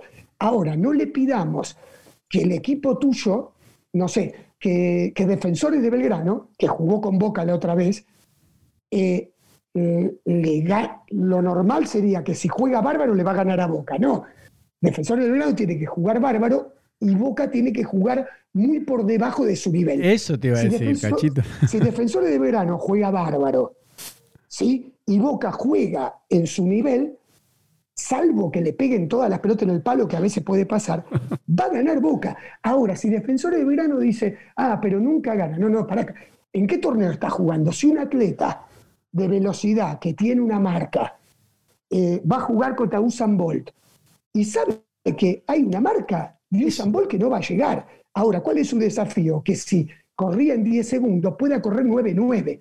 Eso es haber ganado. pero saliste 50. Los que no entienden nada de la vida ni del deporte van a ah. decir saliste 50. Los que entienden del deporte van a decir que esa, ese segundo fue ganar, y, pero no vas a ganar nunca una medalla. Y no, porque ¿sabes qué? Porque todavía tu biología no lo permite, pero gracias a que, vos llegaste ahí, quizás tus hijos o quizás la especie argentina llegue a tener lo que tiene Usain Bolt. Eso es lo que no entiende, no que no entiende el mundo, lo que yo veo que estamos equivocados. Yo siempre quiero ganar, ¿sí? Lo que pasa es que hay un ganar que es más grande todavía que solo el ganar que buscan. Ganar una elección en un país, y es lo último. Sí, yo gané la elección. La única elección importante de ganar en un país, que la única que nos quiere quitar al sueño, no importa qué partido es, que a, través de cada elección seamos mejores como país, tengamos mejores condiciones.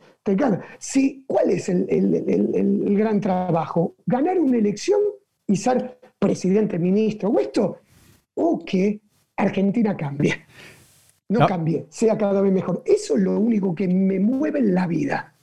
Está buenísimo, pero una pregunta, Cachito. Eh, por ejemplo, si tenés que comparar cuando vos comenzaste con las leonas, ¿no? O sea, que en esa época eh, no se llamaban las leonas, ¿no? Después vamos a hablar un poquitito si, tenés tiempo de eso. Pero digo, había, eh, porque vos lo dijiste, yo no te quería interrumpir, pero digo, bueno, pero a veces hay mayor talento, no quiero que se ofenda a nadie, ¿no? Pero digo, entonces vos cuando eras entrenador de la selección argentina de hockey, ¿no? Ya hay, un, hay una cierta estructura de clubes, de escuelas que juegan al hockey a nivel nacional, etcétera.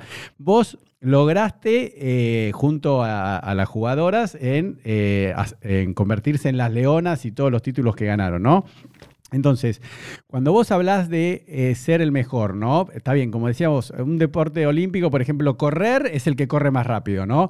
Pero en tenis, en fútbol, en hockey, puede ser de que tenga un mal día Federer, tenga un mal día Boca. ¿Cómo vivís esto ahora, por ejemplo, con Chile, el desafío? Porque no, no es que te llamaron de Alemania, de China, eh, de Holanda, ¿no? O sea, vos agarraste un país como Chile. ¿Vos crees que vas a poder lograr lo mismo que, lograste con las leonas, no sé, no sé cuántos años vas a necesitar. Eh, ¿Vos crees firmemente que lo puedes lograr si te dan el tiempo? Yo creo que Chile va a lograr, es ahí un poquito lo que quizás cuesta comprender de, de, cómo vivo los procesos ganadores. Yo vivo los procesos ganadores no desde Cacho, sino desde el sistema. Entonces, yo no tengo dudas que Chile eh, va a llegar a nivel de elite. Ahora, es muy difícil comparar porque hay cosas que tendrían que cambiar en Chile desde la política deportiva, por ejemplo, que ya ha cambiado en Argentina, por ejemplo, y que en Chile está empezando a cambiar eso, el apoyo de las universidades al deporte, el apoyo de, todos los entes deportivos a los deportes en Chile está eh, muy bueno. Ahora hay que generar una conciencia de sociedad que es tan importante ser deportistas que el deportista puede ser universitario y deportista, y que las universidades, cuanto más apoyen a los deportistas, eh, también lo ayudan en su formación académica también, y viceversa. Eh, y hay que, y también el deporte tiene que empezar a tener otro lugar en la sociedad. Por ejemplo, acá cualquier deportista en cualquier universidad y colegio que llega de un torneo, el director o cualquier persona hace una mención y, tiene un estatus el deportista muy grande en Argentina. Eh, y no solo eh, por, la sociedad, tiene un estatus, el deportista tiene un, muy buen estatus. Eh, yo creo que en Chile de a poquito está haciendo eso, pero todavía falta. Por eso es difícil comparar. Ahora, lo que yo no tengo dudas es que Chile va a llegar a la elite. Si, se si, si siempre se va trabajando en constante crecimiento. ¿Por qué las leonas llegaron a llamarse leonas? Que coincidió en el proceso que me tocó a mí, eh, junto con el staff y junto con las jugadoras. Pero ¿por qué ocurrió? Porque hubo otros staff, otras jugadoras y otros dirigentes que fueron generando cimientos que dieron la posibilidad de que ya estemos preparados para construir eso. ¿Por qué hoy las leonas viven del hockey? Que las, primeras leonas y las anteriores leonas, hubo leonas que se pagaban el pasaje, después que, entrenaban en Marangoni a las, 12, a las 2 de la mañana, y después la camada que me tocó estar a mí junto con el staff y las chicas, fue una camada que recibía 200 pesos de beca por mes. Y hoy, hoy, el valor que reciben, les, no tienen que trabajar, les sirve para vivir. Qué bueno. Ahora, ¿cuál es el problema? que todavía no hay una jubilación para el deportista y la leona, que, eh, que el día que vos quedás afuera de las leonas, y, que eh, eh, está jorobadísimo. Pero ¿cómo es en, Holanda, en Alemania, por ejemplo? ¿Cómo, ¿Qué sistema tiene con las jugadoras? ¿La, jubila del gobierno? Lo que pasa que también hoy en Alemania, en Holanda, hoy Argentina tiene ingresos no lo tomemos en dólares o en euros, ¿no? porque ah. ahí iría diferencia, pero entre lo que uno tiene que utilizar para vivir, tiene ingresos como en Holanda, como en Alemania, como en Bélgica. Ahora Argentina está totalmente equiparado. Lo que pasa es que también está que la mayoría de esas jugadoras eh, tienen un estándar de vida alta en su sociedad. Mm. ¿sí? Hoy, por suerte, nuestro deporte eh, hay, eh, hay todo tipo de nivel socioeconómico. ¿Y, ¿Y a qué iba con todo esto? En Chile, tomándolo. En Chile ahora estamos en la etapa, y no digo Cacho, todo el hockey de Chile, eh, la Federación Chilena, el cuerpo técnico masculino y femenino, los clubes, eh, el, gran desafío es masificar al hockey y que el hockey salga del estrato social solamente alto. Pero te hago una pregunta sobre eso, Cachito, disculpa que te interrumpa, pero viste que en Argentina yo, por ejemplo, de chico iba al club Belgrano Athletic de rugby, ¿no? Pero jugaba al tenis. Yo ahí conocí a Maya Isega, ¿no? Yo, viste, ya estuvo en mi podcast, ya charlé con ella. Y también, bueno, eh, Charito Luchetti, ¿no? Por ejemplo, que es del club Belgrano. O sea, en Argentina tenés todos los clubes de rugby las mujeres practican hockey. Después tenés escuelas privadas inglesas que las mujeres eh, tienen hockey, los hombres tienen rugby. Y además tenés los clubes como River, Obras, eh, Muni, etcétera, que también tienen eh, hockey, pero ahí ya tienen masculino y femenino.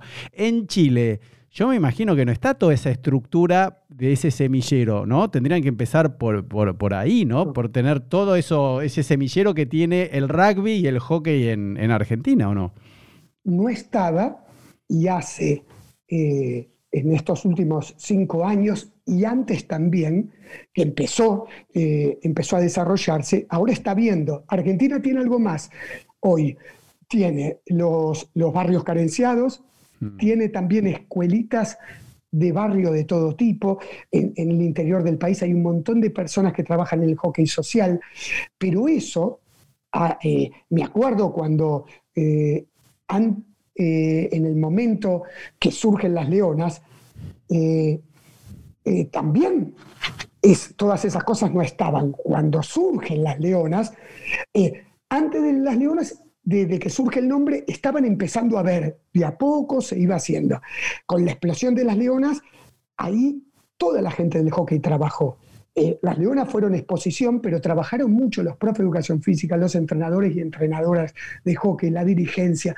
Hubo un plan estratégico. Hoy en Chile ese plan estratégico está, ah. eh, se está trabajando en el hockey masivo, en el hockey en los colegios, en el hockey en, los lugares eh, carenciados. ¿Y quiénes están trabajando? La federación, los cuerpos técnicos del hockey masculino y femenino, personas especializadas en eso, y eso va a dar sus frutos ya está empezando, las mismas chicas, las diablas y los diablos, mm. y esto está dando sus frutos. Dentro, cuando yo te digo que Chile va a ser de elite, es por todo esto. En 10 años eh, se va a poner una cancha ahora en un lugar, siempre las canchas estaban en, en lugares muy acomodados de la sociedad. Ahora las canchas donde se ponen son en lugares más abiertos para todos.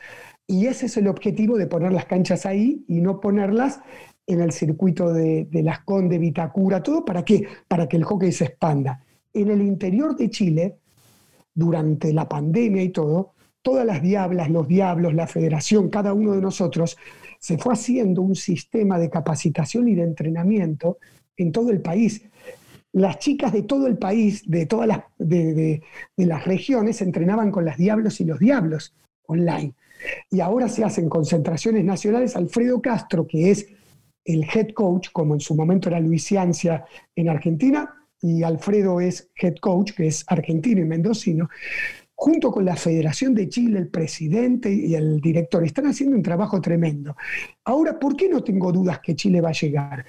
Porque acá no se llega por un entrenador, por una jugadora, por un jugador. Por supuesto que cuando vos tenés a una Lucha Aymar, a un Marcelo Garrafa, a un Lucas Vila, eh, eh, Sí, a un Messi, a un Maradona te ayuda y, y es más, Argentina tuvo un montón en varones y mujeres. Y Chile hoy, toda esta camada de chicas grandes que están al servicio, las diablas y diablos, se están formando una cultura y, y cuando yo digo que no lo voy a vivir, lo importante no es que lo viva Cacho, porque un entrenador tiene que estar determinado tiempo. Lo que es importante es que el sistema lo cree. ¿Por qué fueron las leonas? Porque hubo un Chiche Mendoza antes, porque hubo un Gustavo Paulucci, hubo un Jorge Querejeta, eh, hubo personas, hubo Manolo Ruiz, hubo un Daniel Portugués, ¿sí? hubo Marcelo Garraf, hubo Alejandro Verga, todas personas y a un montón, yo nombré algunos, son un montón. y, y, a raíz de eso después vinieron, después vino Cacho, después vino, eh, después vienen los Carlos Retegui, los Gaby Minadeo, vienen los eh, Fernando Ferrara, Santi Capurro, eh, Mamo Ronconi, viene todo. Em, ah, Está bien, no hace falta que digas a todo. El campeón del mundo de Junior, bueno, él lo va a saber. Ahora, ¿qué pienso? Que lo que se está haciendo en Chile, como en otros lugares, si Cacho piensa que lo quiere vivir, él va a ser macana, porque esto tiene un proceso de 10 años. ¿Qué hemos conseguido? Resultados, como han conseguido antes también en Chile. Resultado, hemos conseguido estar a la puerta de un Juego Olímpico. Se ha conseguido que ahora se haga la Copa América en Chile, el Panamericano en Chile, que hoy cualquier equipo del mundo de elite viene a Chile a jugar.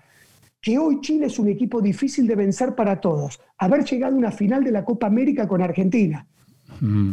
Haber jugado. Eh, entonces, todos esos son resultados. Ahora, si uno dice el resultado, no, eh, es que sea campeón panamericano, claro, eh, todo el recorrido que hizo Argentina, una vez podés ser campeón panamericano, porque en un torneo puede ser, o campeón, pero la, consistencia argentina cuando empezó a hacer lo que fue, primero fue, llegó a conseguir un segundo lugar, cuando era el entrenador Chiche Mendoza, después un anteúltimo puesto en el Juego Olímpico, y todo decía, eh, anteúltimo puesto, sí, sí, pero pará, se clasificó un Juego Olímpico. ¿Sabes lo que es cuando ya todos te conocen?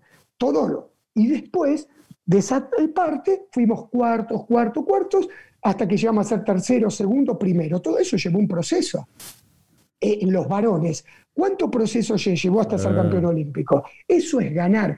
Ahora, si Chile en cinco años va a ser más potencia que Argentina o Uruguay o el que sea, va a ser más potencia que Argentina, todo, es, no tener conciencia, como decir que nuestro país en cinco años, porque viene, no sé, eh, eh, tal partido político, ah. va a ser Alemania. O va a ser, eh, no sé, no, no va a poder ser, porque lo que es la suma, todo lo que vos hagas en equipo, esto sí para mí es muy importante decirlo. Yo no soy mejor ni más talentoso que ningún entrenador del mundo. Cuando me tocó ser campeón del mundo, eh, doble medallista olímpico, campeón panamericano, no es que era mejor entrenador que los demás.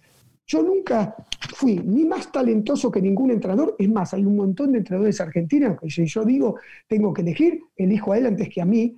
Perdón, nunca, nunca más talentoso. Ahora, sí te puedo decir que puedo armar un equipo de trabajo donde esté Luis Barrio Nuevo como estaba en ese momento, Lalo Junquet, Gaby Minadeo, eh, eh, esté eh, Diego Amoroso, Alfredo Castro, esté el cuerpo médico Javi Blanco, esté la psicóloga Nelly Cafré, esté Nico Rodríguez Ah, Álvarez. hay un equipo, coach. hay un equipo. entonces, ahora sí yo te juego. Para mí, ¿qué es ganar? Armar un equipo donde cada uno de nosotros, junto con las jugadoras, un equipo donde cada jugadora dé su aporte. Ahora sí te digo, entre todos nosotros, ¿por qué para mí es muy importante un puño?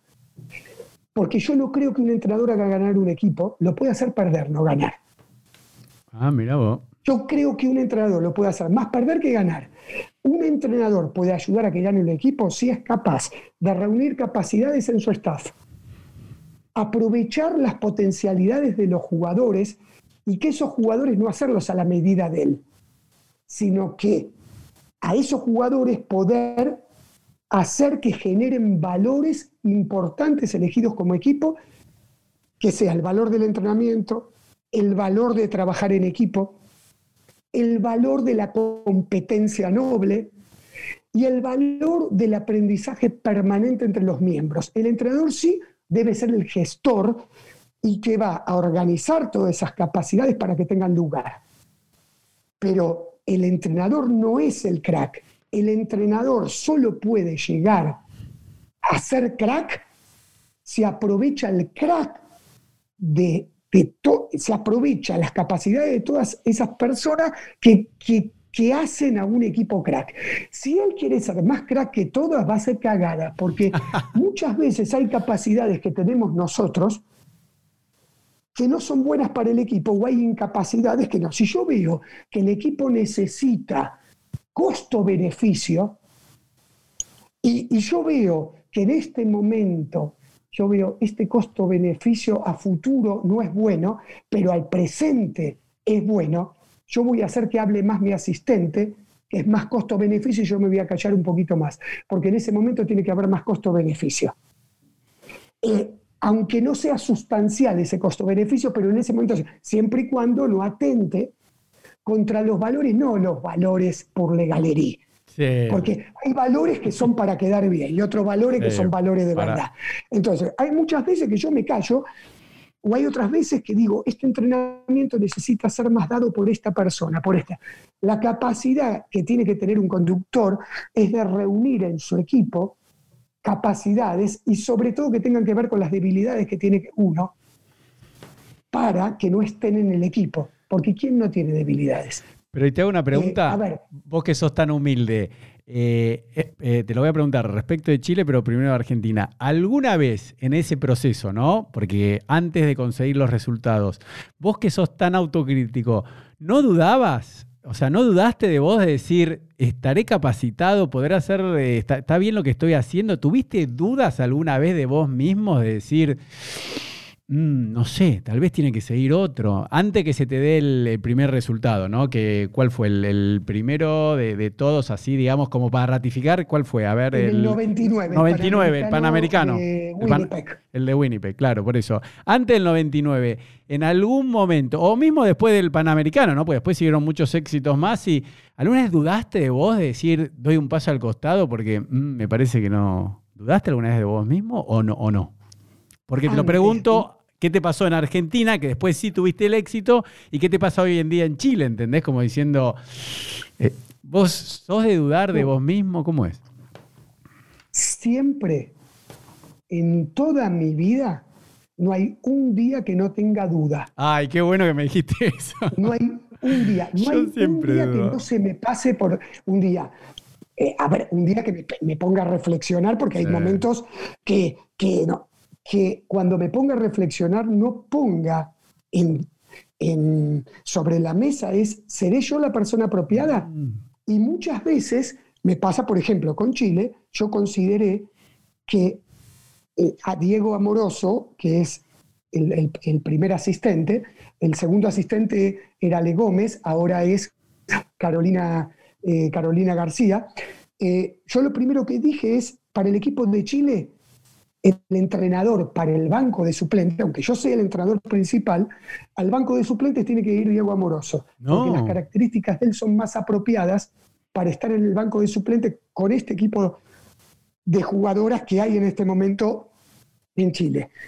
Eso es porque sale de una duda. Yo digo, ¿qué le puedo dar yo en este momento en el banco y qué le puedo dar desde arriba? ¿Qué le, qué puedo? Eso es, eh, cuando uno pone, una cosa es ser dubitativo y otra cosa es dudar. Ahora, cuando decido, no dudo. O sea, la duda viene antes de la decisión. ¿Sí? Cuando uno está jugando, tiene que tomar decisiones. No puedes decir, hago esto, hago el otro. Eh, hago un cambio, no hago el cambio. Tomo la... No, no. Eh, vos ahí son decisiones que tenés que tomar cuando estás en partido y cuando estás en proceso. Cuando estás en proceso, dudar, repensar, todo. Lo importante es que si uno se quede en la duda y no toma decisiones, la duda de qué me sirve es revisar al equipo, revisarme a mí, revisar las posibilidades, eh, cómo hacer algo, algo mejor a lo que estamos haciendo. Eh, tengo todos los días dudas. Eh, a ver, en mis relaciones humanas, en mis amistades, en, en, mi pareja hace 21 años que estoy casado con Marcela.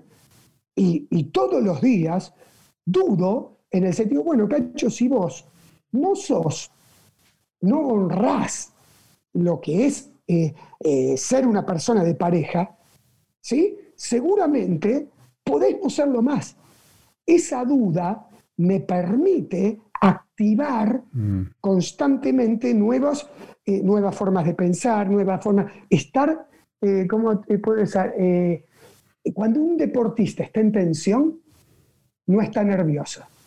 Cuando un deportista no tiene tensión competitiva ante una situación adversa, le agarra nerviosismo, le agarra miedo a fallar. Cuando uno sabe que puede haber falla, está en tensión. Y si hay una falla, puede actuar y puede tener. Entonces, yo dudo todos los días. Ahora, lo que no dudo es dudo pa, para pensar, para reflexionar todo. Cuando llevo adelante la, algo, lo llevo con total convicción. Ahora, si en el medio que lo estoy llevando a total convicción, algo me hace ver que hay que cambiar, voy a escuchar algo. Y, hay momentos que podés hacer cambio y hay otros que no.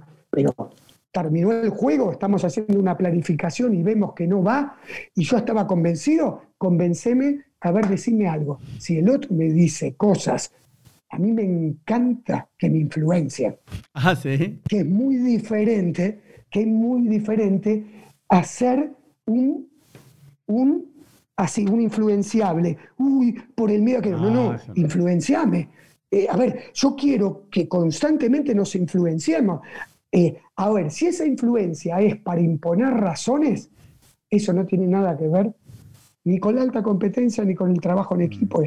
Los que trabajan para tener razón eh, no, no tienen que ver ni con el deporte, ni la, la competencia, ni con la excelencia de vida. Uno trabaja para conseguir resultados, no para conseguir tener razón sobre los demás. Mm. Para conseguir resultados en lo que querés. ¿Y qué es resultado que lo que tenés? Que tu entrevista cada vez sea mejor. Nosotros no tenemos control de quién va a ver esta entrevista. Mm. Tu ganar, ¿qué va a ser?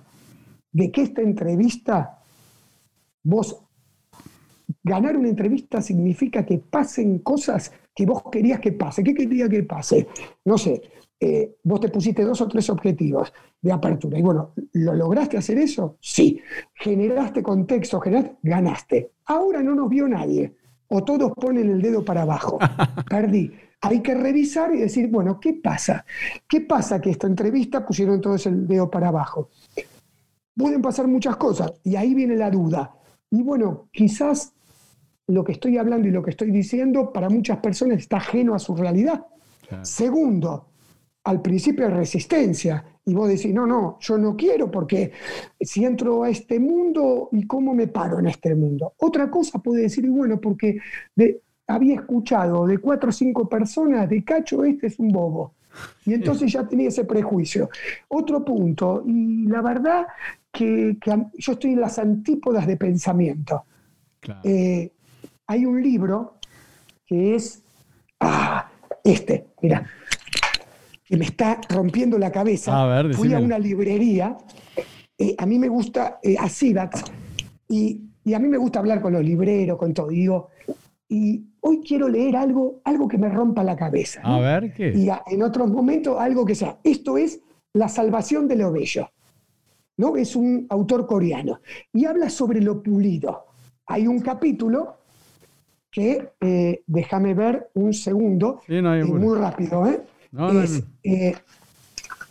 de lo pulido. Y habla sobre lo pulido. ¿No? Y claro, eh, lo pulido, ante la vista, eh, él diferencia la vista del tacto y, diferencia las sensaciones. Eh, lo pulido es perfecto. Y hoy estamos en un mundo pulido donde vos le mostrás algo al otro para que te ponga el like, eh, favorito, el like y todo. Que no haya ninguna posibilidad de discusión. Si vos no lograste ninguna posibilidad de discusión, lograste una armonía perfecta, que eso se llama el positivismo total. Que vos no tengas margen, que directamente veas esto y digas, es todo esto, ya tengo todo, estoy completo. Bueno, acá habla, no lo critica lo pulido, lo pone qué es lo pulido. Y lo pulido no tiene contradicción no tiene esto. Si para nosotros ganar es que todos hayan dicho esto, esto, esto, esto es lo pulido. Mm. Y en verdad no dejamos nada al otro, no pasa nada. Lo interesante es que haya respeto. Mira, yo esto de, de Elo, de Cachito, todo, me hubiese gustado Elo que hagas la conversación por otro lugar, que toques otros temas, o a Cachito, no sé, a mí yo pienso totalmente diferente a vos todos que pienses totalmente diferente a vos. Está buenísimo porque estamos pensando. Lo importante es que vean que lo que me está pasando es auténtico. No sé si es lo que elijo. Y lo que me doy cuenta que con es, que de esta forma yo lo único que me preocupe es que no dañe a la sociedad. Ahora, si dañar a los equipos, a mí me gusta que los equipos piensen, sientan y, y terminen con las neuronas eh, no que transpiren solamente líquido, que transpiren neuronas y que transpiren sentimientos. Ahora, ¿eso es incómodo? Sí. ¿Es complejo? Sí. Me parece que eso en la vida vale. También quizás haya personas que pueden elegir otra cosa en la vida y está buenísimo. Y también me pueden decir, Cacho, no te elijo.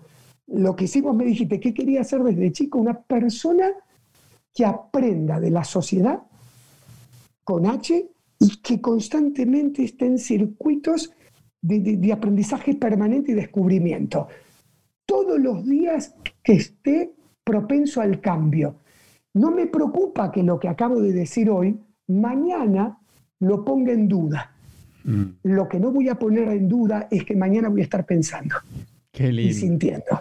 Claro, pues yo tengo un, tema, por ejemplo, algo que me pasó en lo personal. Yo para tener mi primer hijo tuve que hacer un tratamiento de fertilidad y pasaron casi cinco años, ¿no? Y yo siempre decía que eh, me parece, comparándolo con los deportistas, ¿no? Que si a mí me hubiesen dicho, porque yo le decía al médico, bueno, pero ¿cuánto voy a tardar? ¿Cinco años en tener un hijo? ¿Diez años? Porque yo tengo la duda de que nunca vaya a tener un hijo, ¿no? Hoy en día tengo tres, ¿no? O sea, entonces yo digo, un deportista le pasa lo mismo, porque tal vez vos le decís, no, chicas, chicos, sigan así.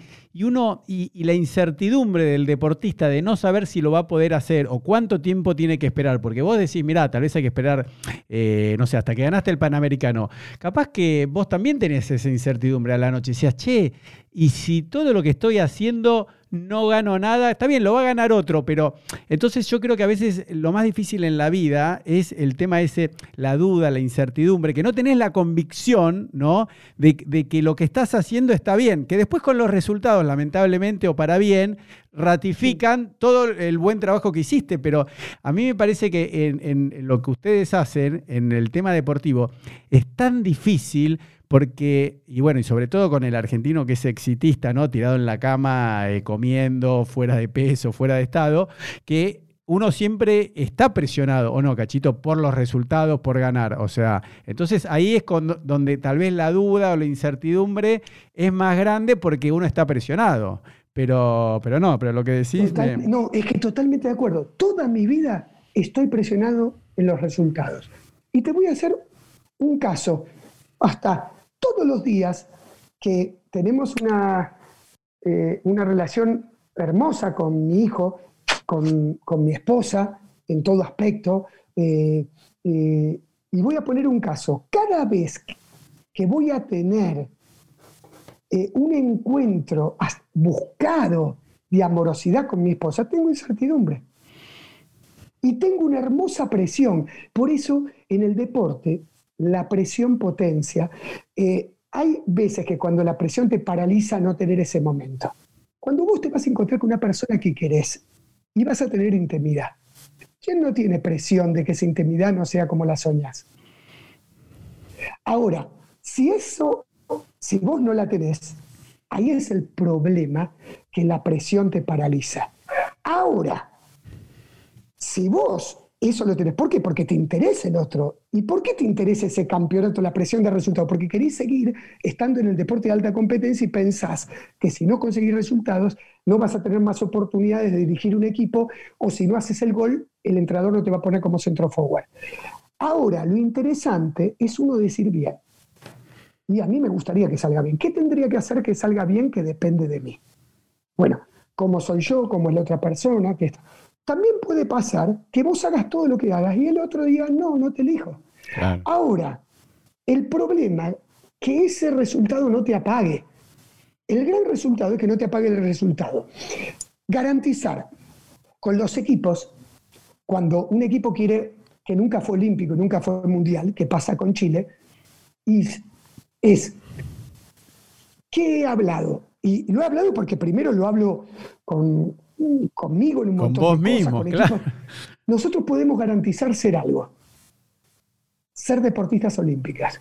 Yo les garantizo que ustedes pueden ser deportistas olímpicos y te aseguro, eh, es lo que vos, vos podés descubrir tu campeón y ser un campeón. Ahora, lo que no puedo asegurarte es que el mundo te condecore campeón.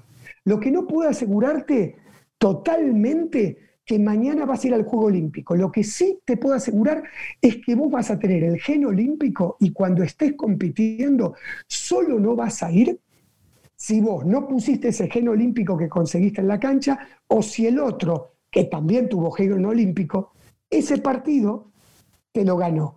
Ahora que no hayas ido al Juego Olímpico, quizás no vayas más. Yo no fui al Juego Olímpico como jugador. Claro. Luis Ciancia, que fue la persona que me eligió como técnico de las Leonas y que tuvo confianza en mí cuando tenía 31 años, en dos Juegos Olímpicos no me llevó.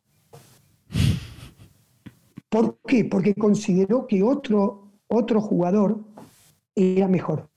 No, él era uno y otro entrenador, Manolo Ruiz, a otro. Consideraron que había otro jugador que era mejor. Pero yo sentí que en el primero que no fui todavía no era un jugador olímpico. En el segundo sentía que era un jugador olímpico, pero otro jugador fue elegido. Y yo dije, ¿de qué valió? Y nunca más voy a poder ser olímpico porque se me fue la edad. Eso es lo que te digo. Hay gente que no se le da, cachito. Hay gente que a vos no se te dio como jugador.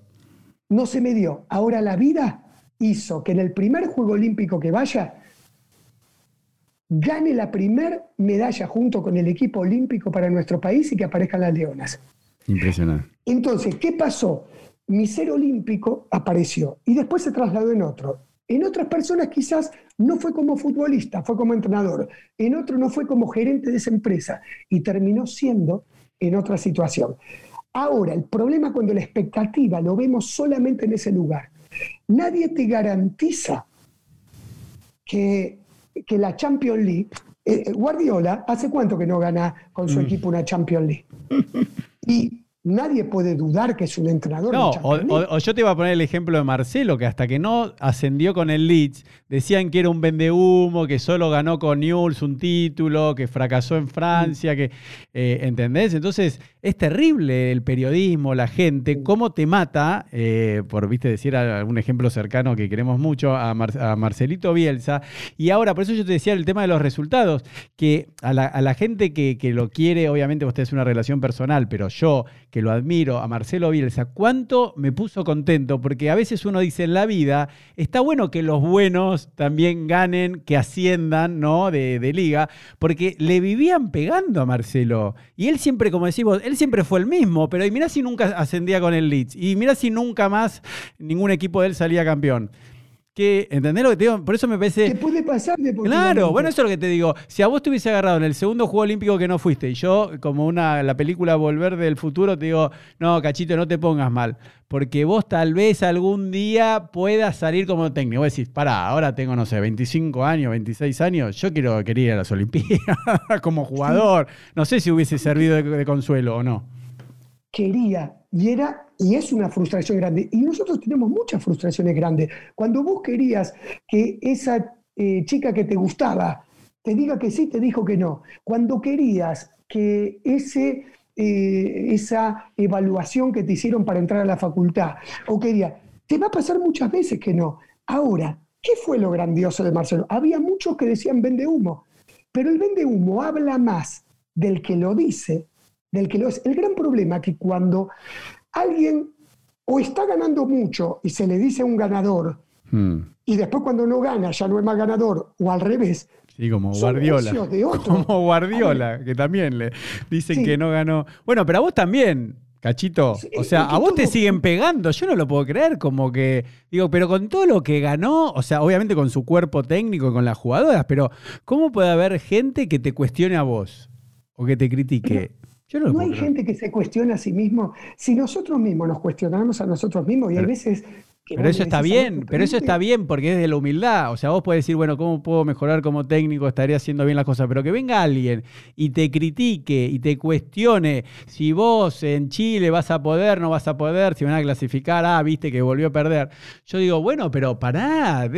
y como decís vos, bueno, se puede medir en 10 años, pero bueno. Eh, yo... Pero ¿qué problema hay? Esto es interesante. ¿Qué problema hay que te cuestione? Es problema del que cuestiona. Ah, Mira, a, Marcelo cuando lo cuestiona, también había otro montón de personas que, ¿qué es lo grande?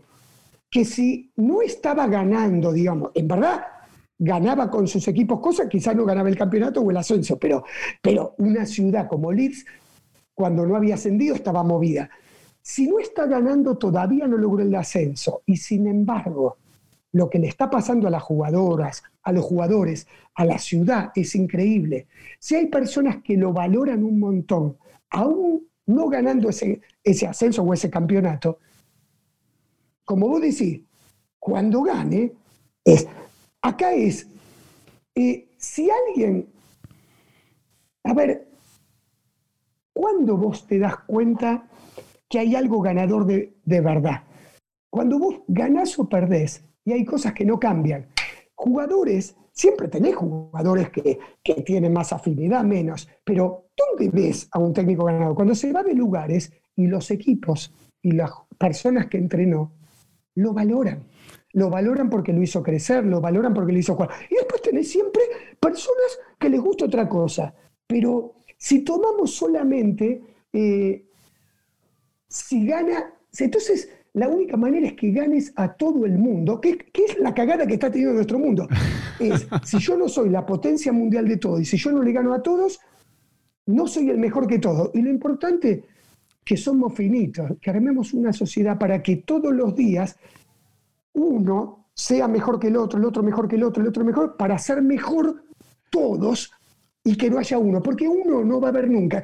El título de Fangio ¿Alguna vez pensabas que los cinco títulos se iba a batir? No. no, ahora. Schumacher. Y Hamilton. Siete títulos, no. Hamilton. Hamilton. Y ahora está pero, Nadal. Pero escúchame algo, pero para, se me, ocurrió algo que me parece súper interesante. Ahora es como que hablamos de los haters, del, público en general o del periodismo. Hablemos de tu rol como entrenador que lo que te ocurrió a vos dos veces, que una vos sentiste que no estabas preparado y la segunda sí, fue una gran decepción. ¿Cómo es eso de lidiar con seres humanos que vos tenés que elegir quién viaja y quién no viaja? Y peor, una persona que no la seleccionaste para un Panamericano, para un Champion Trophy, para un eh, campeonato del mundo, para un Juego Olímpico, después ese equipo sale campeón y esa persona no. O sea, ¿cómo, es eso? Porque vos has sido, ¿no? Has tenido que tomar decisiones dificilísimas en la vida, ¿no? O sea, ¿cómo queda? Vos hoy, eh, ese nombre sí me, no, me acuerdo, el que dijiste, el que no te eligió como jugador, pero te eligió como entrenador. ¿Cómo se llamaba eh, la persona? ¿Quién? Luis Ciancia. Luis. Jorge Luis Ciancia. Ah, por eso, Jorge. Jorge, ahora, vos como entrenador, habrá... padres deportivos más importantes. Está bien, pero yo tengo una pregunta, Cachito. Vos tuviste que tomar esa decisión dificilísima, ¿cuántas veces en tu vida? Miles. O sea, que estás. ¿cuántas, ¿Cuántas jugadoras pueden viajar a un olímpico, a un mundial? ¿Cuántos, eh, cuántos cupos eh, tenés? 16 jugadoras a un juego olímpico, 18 un mundial. Es re poco, porque en fútbol se puede llevar casi 30, ¿o no? Entonces, ¿Cómo, ¿Cómo sentís eso? O sea, te debe generar una angustia saber que la otra persona se va a poner a llorar mal, que tal vez quiere dejar el hockey, que va a sentir lo que vos sentiste, porque vos como fuiste jugador, tal vez una persona, viste que hay casos, bueno, como Marcelo Bielsa, que él nunca fue jugador de fútbol, pero vos fuiste jugador de hockey y, no fuiste a dos Olimpiadas, de las cuales una creías que tenías eh, los requisitos. ¿Cómo, sobrellevaste eso a lo largo de tu vida, tener que ser, entre comillas, un verdugo de, ilusiones de, jugadores? Eso es lo más difícil. de la pasión de la profesión que llevo, es lo más duro y me sigue angustiando. No es que mm. eh, esto no es que diste 50, eh, no sé, mil listas de jugadores y ahora ya eh, tenés anticuerpos. No, no, sigo angustiándome. La doy con total convicción porque le elijo entre todo el cuerpo técnico y son, eh, la empezamos a hacer cuando vamos a dar una lista dentro de seis meses, todos los días hacemos un entrenamiento. Hoy la lista que harías, ¿cuál es? Nos vamos preparando para eso. Y cuando la doy, me queda una sensación de angustia, de injusticia, porque muchas veces hay personas que merecieron estar, pero solo no están, porque tuvimos que elegir a otro que también mereció estar por algo muy finito. Claro. Eh, es injusto, pero es eso es lo que uno tiene que aprender a aceptar de la alta competencia, pero cuando te pasa, no hay palabras, porque vos decís, no me elegiste, me podés decir lo que quieras, pero no me elegiste. Y como entrenador, lo que tenés que tener es paz. No te quita la angustia la paz. Lo que sí hace que no te haga ruido que, y que vos puedas mirar a la cara al otro. Pero la otra persona, el que lo dejaste afuera y que entrenó durante cuatro o seis años. Eso te iba a decir. Y su familia te quieren matar. ¿Cómo Y en ese momento no te quieren ver. No te quieren ver. Sí, sí. Y vos pretendés que la otra persona te salude igual, bien, por respeto. No, si la otra persona no te quiere saludar, tienes razón, porque, porque eh, déjalo respetar el momento de duelo. Pero al mismo tiempo vos te sentís, pucha, ponete en mi lugar de entrenador. Pero también decís, en verdad, no pretendas que se ponga en el lugar de entrenador, porque este momento, lo más duro, es para el jugador. Pero después decís, y, pero ¿Saben lo que es estar en el cuerpo del entrenador? Y sí, pero para eso es el entrenador. Bueno, todos esos diálogos. Ah. La paso mal, la paso muy mal. ¿Elijo igual seguir haciendo lista? Sí. Está bien, pero eh, para que entendamos todo, cuando dejas afuera, dejas afuera mínimo 16, 18, 20 chicas, chicas. Es, una barbaridad, porque no es como el fútbol que creo que puede llevar 30. O sea, venís trabajando con 40, dejas a 10. Yo me acuerdo por la cuando dan la lista de la AFA, ¿no? Pero en el hockey me parece que, que, que es muy poquito, porque por lo menos, y aparte, bueno, vos decís en lo fino, ¿no? Uno capaz que dice, che, pero yo la verdad tengo más talento, juego mejor, no sé qué, pero bueno, tal vez vos lo ponés porque con el equipo se entiende más con la otra, su mentalidad. O sea, hay tantos factores, ¿no? Porque, por ejemplo, hay algo que está bueno, Cachito, ya para ir cerrando, ¿no? Ya te voy a ir liberando, que en natación, algo que yo no sabía cómo era, pero es fácil. O sea, uno hace los tiempos individuales, los mejores cuatro tiempos van, por ejemplo, a la competencia de eh, crawl eh, por relevos. ¿Entendés? Entonces es fácil. Entonces no hay resentimientos, el entrenador no tiene que hacer nada. Lo mismo con atletismo para la 4 eh, o para los 100 metros, eh, pruebas clasificatorias, olímpicos, buenas tardes, buenas tardes, bueno, corran, naden, ¿no? Está bueno. Inclusive, eh, por ejemplo, yo que lo conozco, vos seguramente a Federico Molinari, que es un atleta de gimnasia deportiva, bueno, hay unos jueces que le van a poner una puntuación en un torneo panamericano clasificatorio, vos sos el, después trabajás con esa persona. Ahora, tu trabajo y de la gente que selecciona bola y fútbol, me parece que debe ser que te parte, eh, eh, o sea, y, aparte tal vez realmente tenías una relación que la, formaste o lo formaste de los 15, 16, andás a ver de cuándo lo conoces y tenés que tomar esa decisión y tenés que decir, no, bueno, pero la verdad tengo que dejar todo ese cariño que le tengo, que conozco a la familia, que los conozco del club y no va a viajar. Y sabes que tal vez perdés eh, una amistad, no sé cómo llamarlo, por más que no, no sean amigos, amigos. Entonces yo digo, debe ser de las peores cosas que otros deportes, por suerte, como te digo, eh, atletismo, natación, todo eso es por tiempo. Así de que debe ser terrible. Es terrible porque tiene, es ser lo más objetivo posibles, porque también se toman datos, hoy en los software de rendimiento, pero hay subjetividad y interpretación. Hay jugadoras y jugadores que cambia el entrenador y también sus posibilidades cambian también, porque mm. quizás eh, como entrenadores o como entrenadoras hay cosas que, valoramos más y hay otros entrenadores que valoran más otras cosas, y esto estrictamente del juego, ¿no? Características.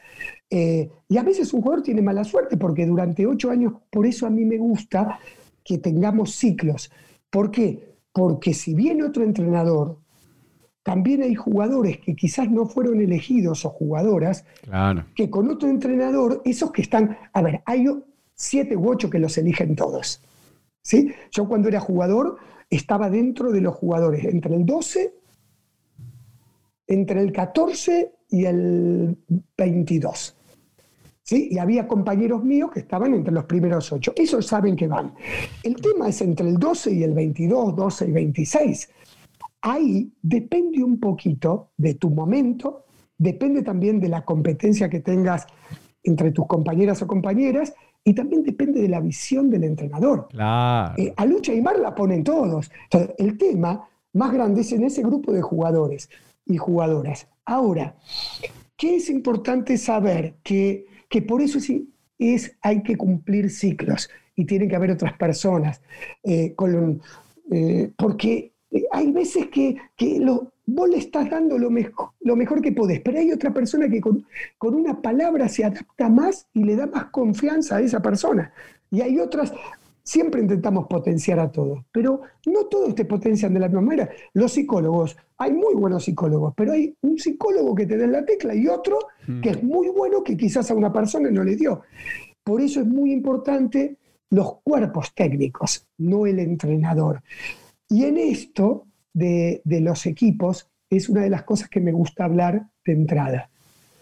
Chicos y chicas, nosotros lo importante es que trabajemos para que mientras estemos, disfrutemos de las cosas que tenemos control, de ser jugadores de selección, de honrar esta camiseta que nos ponemos, de que este equipo pueda dejar un legado como equipo. Y claramente cuando hagamos listas va a haber 16, 18 jugadoras. Y quizás muchas de ustedes, o muchos de ustedes, eh, estén cuatro años o seis años entrenando y quizás no les toque viajar a ningún torneo importante. No. ¿Qué pasaría, ¿Qué pasaría cuando ocurre eso? Y me gusta hablarlo antes. Ah, lo hablas antes. Pero eso, es lo que yo te digo. Si yo fuese jugador tuyo, estaría dentro de los 22. Yo no sé si puedo vivir un proceso de cuatro, seis años y, y y no sé si voy a ir a las Olimpiadas o si voy a ir al campeonato. Yo me muero de la incertidumbre. Digo, ¿cómo ver un entrenamiento diciendo, viste que está el chiste, ya con eso estamos cerrando, cachito, una persona que pincha eh, eh, el neumático en la ruta y no tiene el cricket, ¿no? Para cambiar la goma. Entonces ve una luz al fondo, al fondo, entonces dice, uy, si voy caminando ahí serán como 10 kilómetros y le pido el cricket. Entonces cuando empieza a caminar, no sé si lo conoce, pero se lo cuenta a la gente que nos está escuchando viendo, dice, no, seguro que voy y no me lo va a querer prestar. No, no, sí, sí. Todo eso se lo hace durante 10 kilómetros. Cuando llega, bueno, aplaude, pues estaba en el campo, no había timbre, sale la persona y le dice, sí, buenas noches, ¿en qué lo puedo ayudar? Métete el cricket en el culo, ¿no? Como diciendo, entonces yo digo, yo no podría estar cuatro años que vos me hablás, me inspirás, así como estuvimos hablando dos horas, y vos me decís, bueno, pero Elo, acá nadie tiene el puesto asegurado y yo no sé si vas a... Yo no puedo vivir, yo necesito que me mientas, ¿entendés? Yo prefiero que me digas, Elo, vos sabés que vas a viajar. Y después decímelo un día antes. vos lo decís de entrada. pero está ah. bueno que si vos necesitas eso, mm. el sacar este tema, decir, bueno, Elo, vamos a decir así, lo que sí trato de hacer con los jugadores es decir, bueno, vos cómo estás al empezar en esta situación. Si vos, de acuerdo a todas las jugadoras y jugadores que tenemos, eh, si vos en esta condición física la llevas a tal lugar, esto técnico, a tal lugar y todo, tus posibilidades son reales y son reales. Ahora, vos, salvo que empieces a tirar en contra todo, es imposible que no llegues al mundial, porque tus condiciones lo dan. Y a otro, a otra persona le puedes decir, bueno, en estos próximos cuatro años tendrían que pasar estas cosas para que puedas estar. Crecer en esto, crecer en otro, Ah. hacer entrenamientos extras y también en esa competencia, cuando estés compitiendo y venga la presión, poder jugar con esa presión y Está potenciarte. No es que solamente va. Ahora, a todos, puede pasar, y me lo pongo a mí, Cacho, ahora, mira, vas a, vas a entrenar, digo cualquiera, a tal equipo, yo estoy en una empresa trabajando y tengo asegurada eh, mi jubilación. Y me invitan a entrenar a, al equipo veterano de las Leonas, para no poner ningún equipo, veterano de las Ese. Leonas. Y que ese equipo, va, cacho, lo que te garantizamos que en estos cuatro años vos lo vas a entrenar. Pero a los cuatro años, si no te va bien, quedás afuera del hockey, no de la Leona. Y no tenés más trabajo en el hockey. Ahora, ¿qué haces? Eh, en el otro ya me garantizo la jubilación. Bueno, si elijo el hockey, voy a tener, ojalá que no me pase, voy a tener incertidumbre y presión, pero lo elegí. Cuando uno elige la alta competencia, ¿sí? muchas personas de alta competencia van haciendo tienen universidad, competencia, trabajo. Hay algunos que ya a los 22 años son gerentes. El que es deportista no va a poder ser a los 24 años gerente de una empresa. Puede ser gerente de su vida y después puede ser. Y también puede ser que tu equipo no clasifique al Juego Olímpico, que no ganes la medalla o que o para alguno no quedes en ese equipo. Bueno, esas son decisiones de vida que vos la tenés que tomar. Cuando la tomás y la tomás con convicción, yo no le diría a una jugadora, un jugador que no tiene condiciones, Ah, bueno, vos dale, ¿qué vas a hacer? Le voy a decir, bueno, tus condiciones, ¿cuáles? Que tenés actitud, que tenés un empuje bárbaro, pero sos más lento que, lo, que la mayoría de todos, todavía no sos un jugador técnico, todavía- pero ¿qué pasa? Tenés actitud y tenés esto. Vamos a trabajar con todo esto. Y con todo esto, ¿qué posibilidades tengo? La vas a pelear. ¿Y qué es pelearla? Y vas a hacer como cachito, entre el 14 y 22. Qué Y lindo. eso me garantiza estar en todos los torneos. Yo fui a, a tres mundiales y no fui a dos Juegos Olímpicos. El mismo Ah. entrenador Luis me llevó a tres mundiales. Ah, eso A ver, está bueno. Ah, eso sí. no lo dijiste. Ah, ah. Claro, porque no, a ver, y en otros no fui. Y no pude ser olímpico y sí fui mundialista. Ahora, ¿qué le diría? Estas son las situaciones.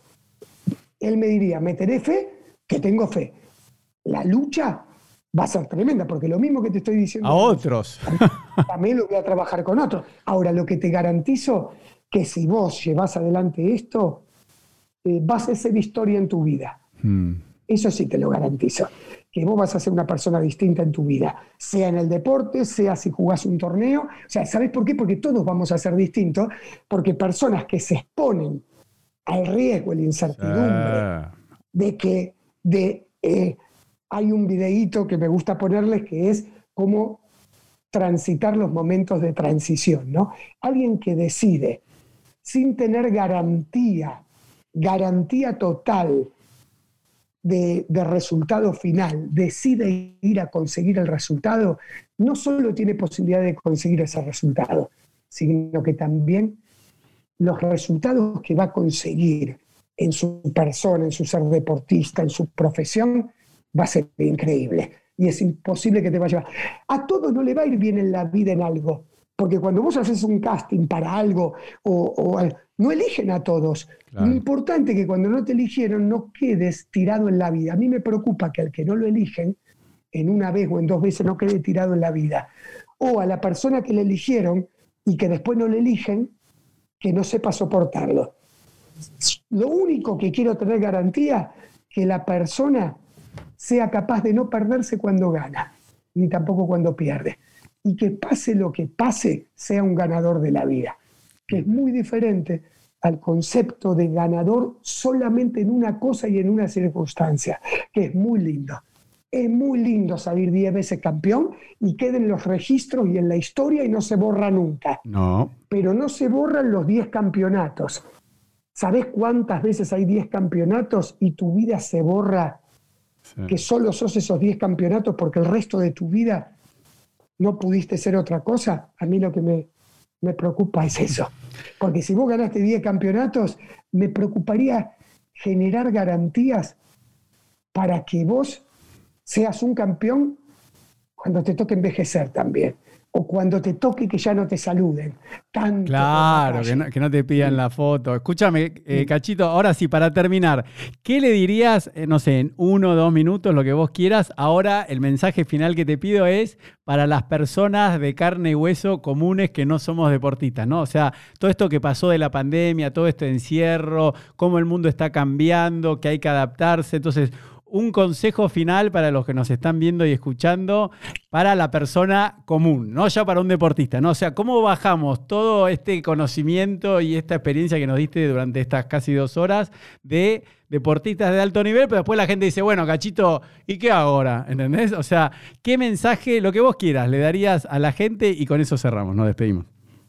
Bueno, primero decirles que, que todo lo que pasó acá es como vivo la vida. Y, la vivo buscando, eh, buscando, eh, aprendiendo de una conversación de las cosas que pasan, fallando. ¿sí? Eh, y primero lo que le diría es, permítanse buscar ir un poquito más allá, ir un poquito más allá y que que cuando vayas hacia algún lugar, lo que sea, que decidas formar una familia, que decidas tener un hijo, vos no sabés si, si la vida te va a bendecir teniendo un hijo. Lo que vos sabés que vas a hacer todo lo posible para tenerlo. Y si no lo pudiste tener, vas a hacer todo lo posible para conservar ese valor de, de amor con la persona que intentaste y que se frustraron juntos. ¿Qué es una gran frustración no tenerlo? Sí. Tiago no pudo tener un hermanito. Y hubo momentos de crisis. Lo lindo es que lo hayamos buscado de todas las formas sin que eso afecte a lo más importante que es el amor de los dos seres que lo quieren engendrar. Segundo punto, ¿qué les diría? Que todos los días intentemos generar vida para nosotros y a nuestro alrededor y que también sepamos que en esa búsqueda de, generar vida y espacio de vida, también a veces podemos fallar con el otro. Y, nos puede pasar que en algún momento estábamos todos ilusionados que íbamos a generar un buen momento y nos salió para la mierda. Que en ese momento nos podamos reír y podamos tener un humor. Yo quería motivarte y te bajoñé como el peor. Entonces, ¿qué aprendí de eso y qué quería compartir? Que muchas veces nosotros queremos ser los generadores de tocar la tecla en el otro para que el otro sea feliz. No nos preocupemos por querer inventar la tecla para tocar el otro para que sea feliz. Digámosle, decime qué tecla tengo que tocar para que vos te sientas bien. Y ahí vas a ser el mejor padre del mundo, el mejor entrenador del mundo, el mejor amigo del mundo, no con respecto a los demás, con respecto a lo que necesita el otro. Lo otro es que no nos peleemos con la incertidumbre, porque si nos peleamos, por más que querramos sacarla, la incertidumbre es, nos pasa cada rato porque eh, la incertidumbre ocurre. Lo importante primero aceptar que hay momentos que va a haber incertidumbre. Sí es ver ¿Qué de esta incertidumbre a mí me hace tambalear? ¿Y qué tendría que hablar con la incertidumbre para que esta incertidumbre no sea un enemigo, sino sea una compañera de ruta que le diga, bueno, para un poquito, ¿sí? Ahora yo voy a ir acá. Y, y no quiero que controles mi vida. ¿Sí? ¿Qué diría también que me sale decir que, que, que, nos, que nos permitamos eh, todos los días reírnos de lo tronco que éramos ayer. Qué tronco que era como papá, qué tronco que era como estudiante, qué tronco que era, qué tronco que era como amigo, como entrenador, eh, como amante, como sea. Y que te mates de la risa. Ahora diga, puedo ser un tronco, pero eh, lo que no tengo duda es que lo que te entregué es lo mejor que tenía ayer. Ahora, gracias a que lo pude entregar, pude generar una opción un poquito mejor, que dentro de 10 días me voy a reír del tronco que era antes, porque cuando uno crece, siempre se da cuenta que podría haberlo hecho de otra manera. Y por último, que hay algo que creo que es lo más importante que todos necesitamos es confianza. Si tuviésemos que elegir algo, ¿cuándo nosotros tenemos mucha incertidumbre? ¿Cuándo tenemos miedo a fallar, a errar? ¿Cuándo estamos paralizados? Cuando perdemos confianza. Entonces, constantemente alimentar nuestra confianza y confianza en el otro. ¿Cuándo cerramos las puertas? Por una cuestión de confianza. Ahora, antes de cerrar la puerta ante un hecho malo que me hizo el otro, ayudémoslo para que cuando esté haciendo algo malo, decirle, me está pasando esto, esto me está quitando confianza en vos y yo quiero de otra forma. Es cuidar la confianza propia con, con nuestros compañeros y compañeras de vida y nuestra sociedad es clave. Pero eh, el alimento de la confianza, la confianza todos los días hay que, regar, todos los días hay que cuidar. Entonces, cuando un ser tiene confianza, hasta, esta es la diferencia de un ser de una sociedad indestructible y de una sociedad invencible. Cuando uno trabaja el ganar, que estuvimos hablando, el ganar, solo gano si vencí a los demás, solo gano si hoy me vencí a mí mismo en todos los aspectos, solo gano si lo pude lograr esto que quería. Uno está buscando construir una sociedad con seres invencibles y es imposible. Qué lindo que es construir una sociedad con seres indestructibles. Indestructibles son aquellos que pase lo que pase, no dejan no pierden sus ganas de buscar, no pierden sus ganas de ganar un nuevo espacio de vida, un nuevo espacio de oportunidad, un nuevo espacio de reflexión, un nuevo espacio de intento, un nuevo espacio de comprensión a uno mismo. Qué mal que, actué. Bueno, eh, sí, actuaste mal, Cacho. La verdad que fue una cagada lo que hiciste. Pero tené confianza de que el otro va a estar enojado con vos, pero tené confianza de que no sos una cagada. Hiciste cagadas. Asumilo. El otro quizás no te hable. Sabe pedir perdón. Cambia. Y, pero no pierdas la confianza de que si vos intoxicaste esta parte de la habitación, no sos una persona tóxica, sos una persona que intoxicaste. Y las acciones que hagas de aquí adelante van a costar que el otro tenga confianza porque todavía se va a acordar de lo tóxico. Vos seguís accionando. Y vos primero tenés confianza que no sos una persona tóxica. Y con tiempo, una persona, dos van a empezar a verla. Y si nadie lo ve, no pierdas la confianza en vos. Pero cambia. Muy lindo. Bueno, Cachito, muchísimas gracias. ¿eh? A vos, a vos, a vos, Elo.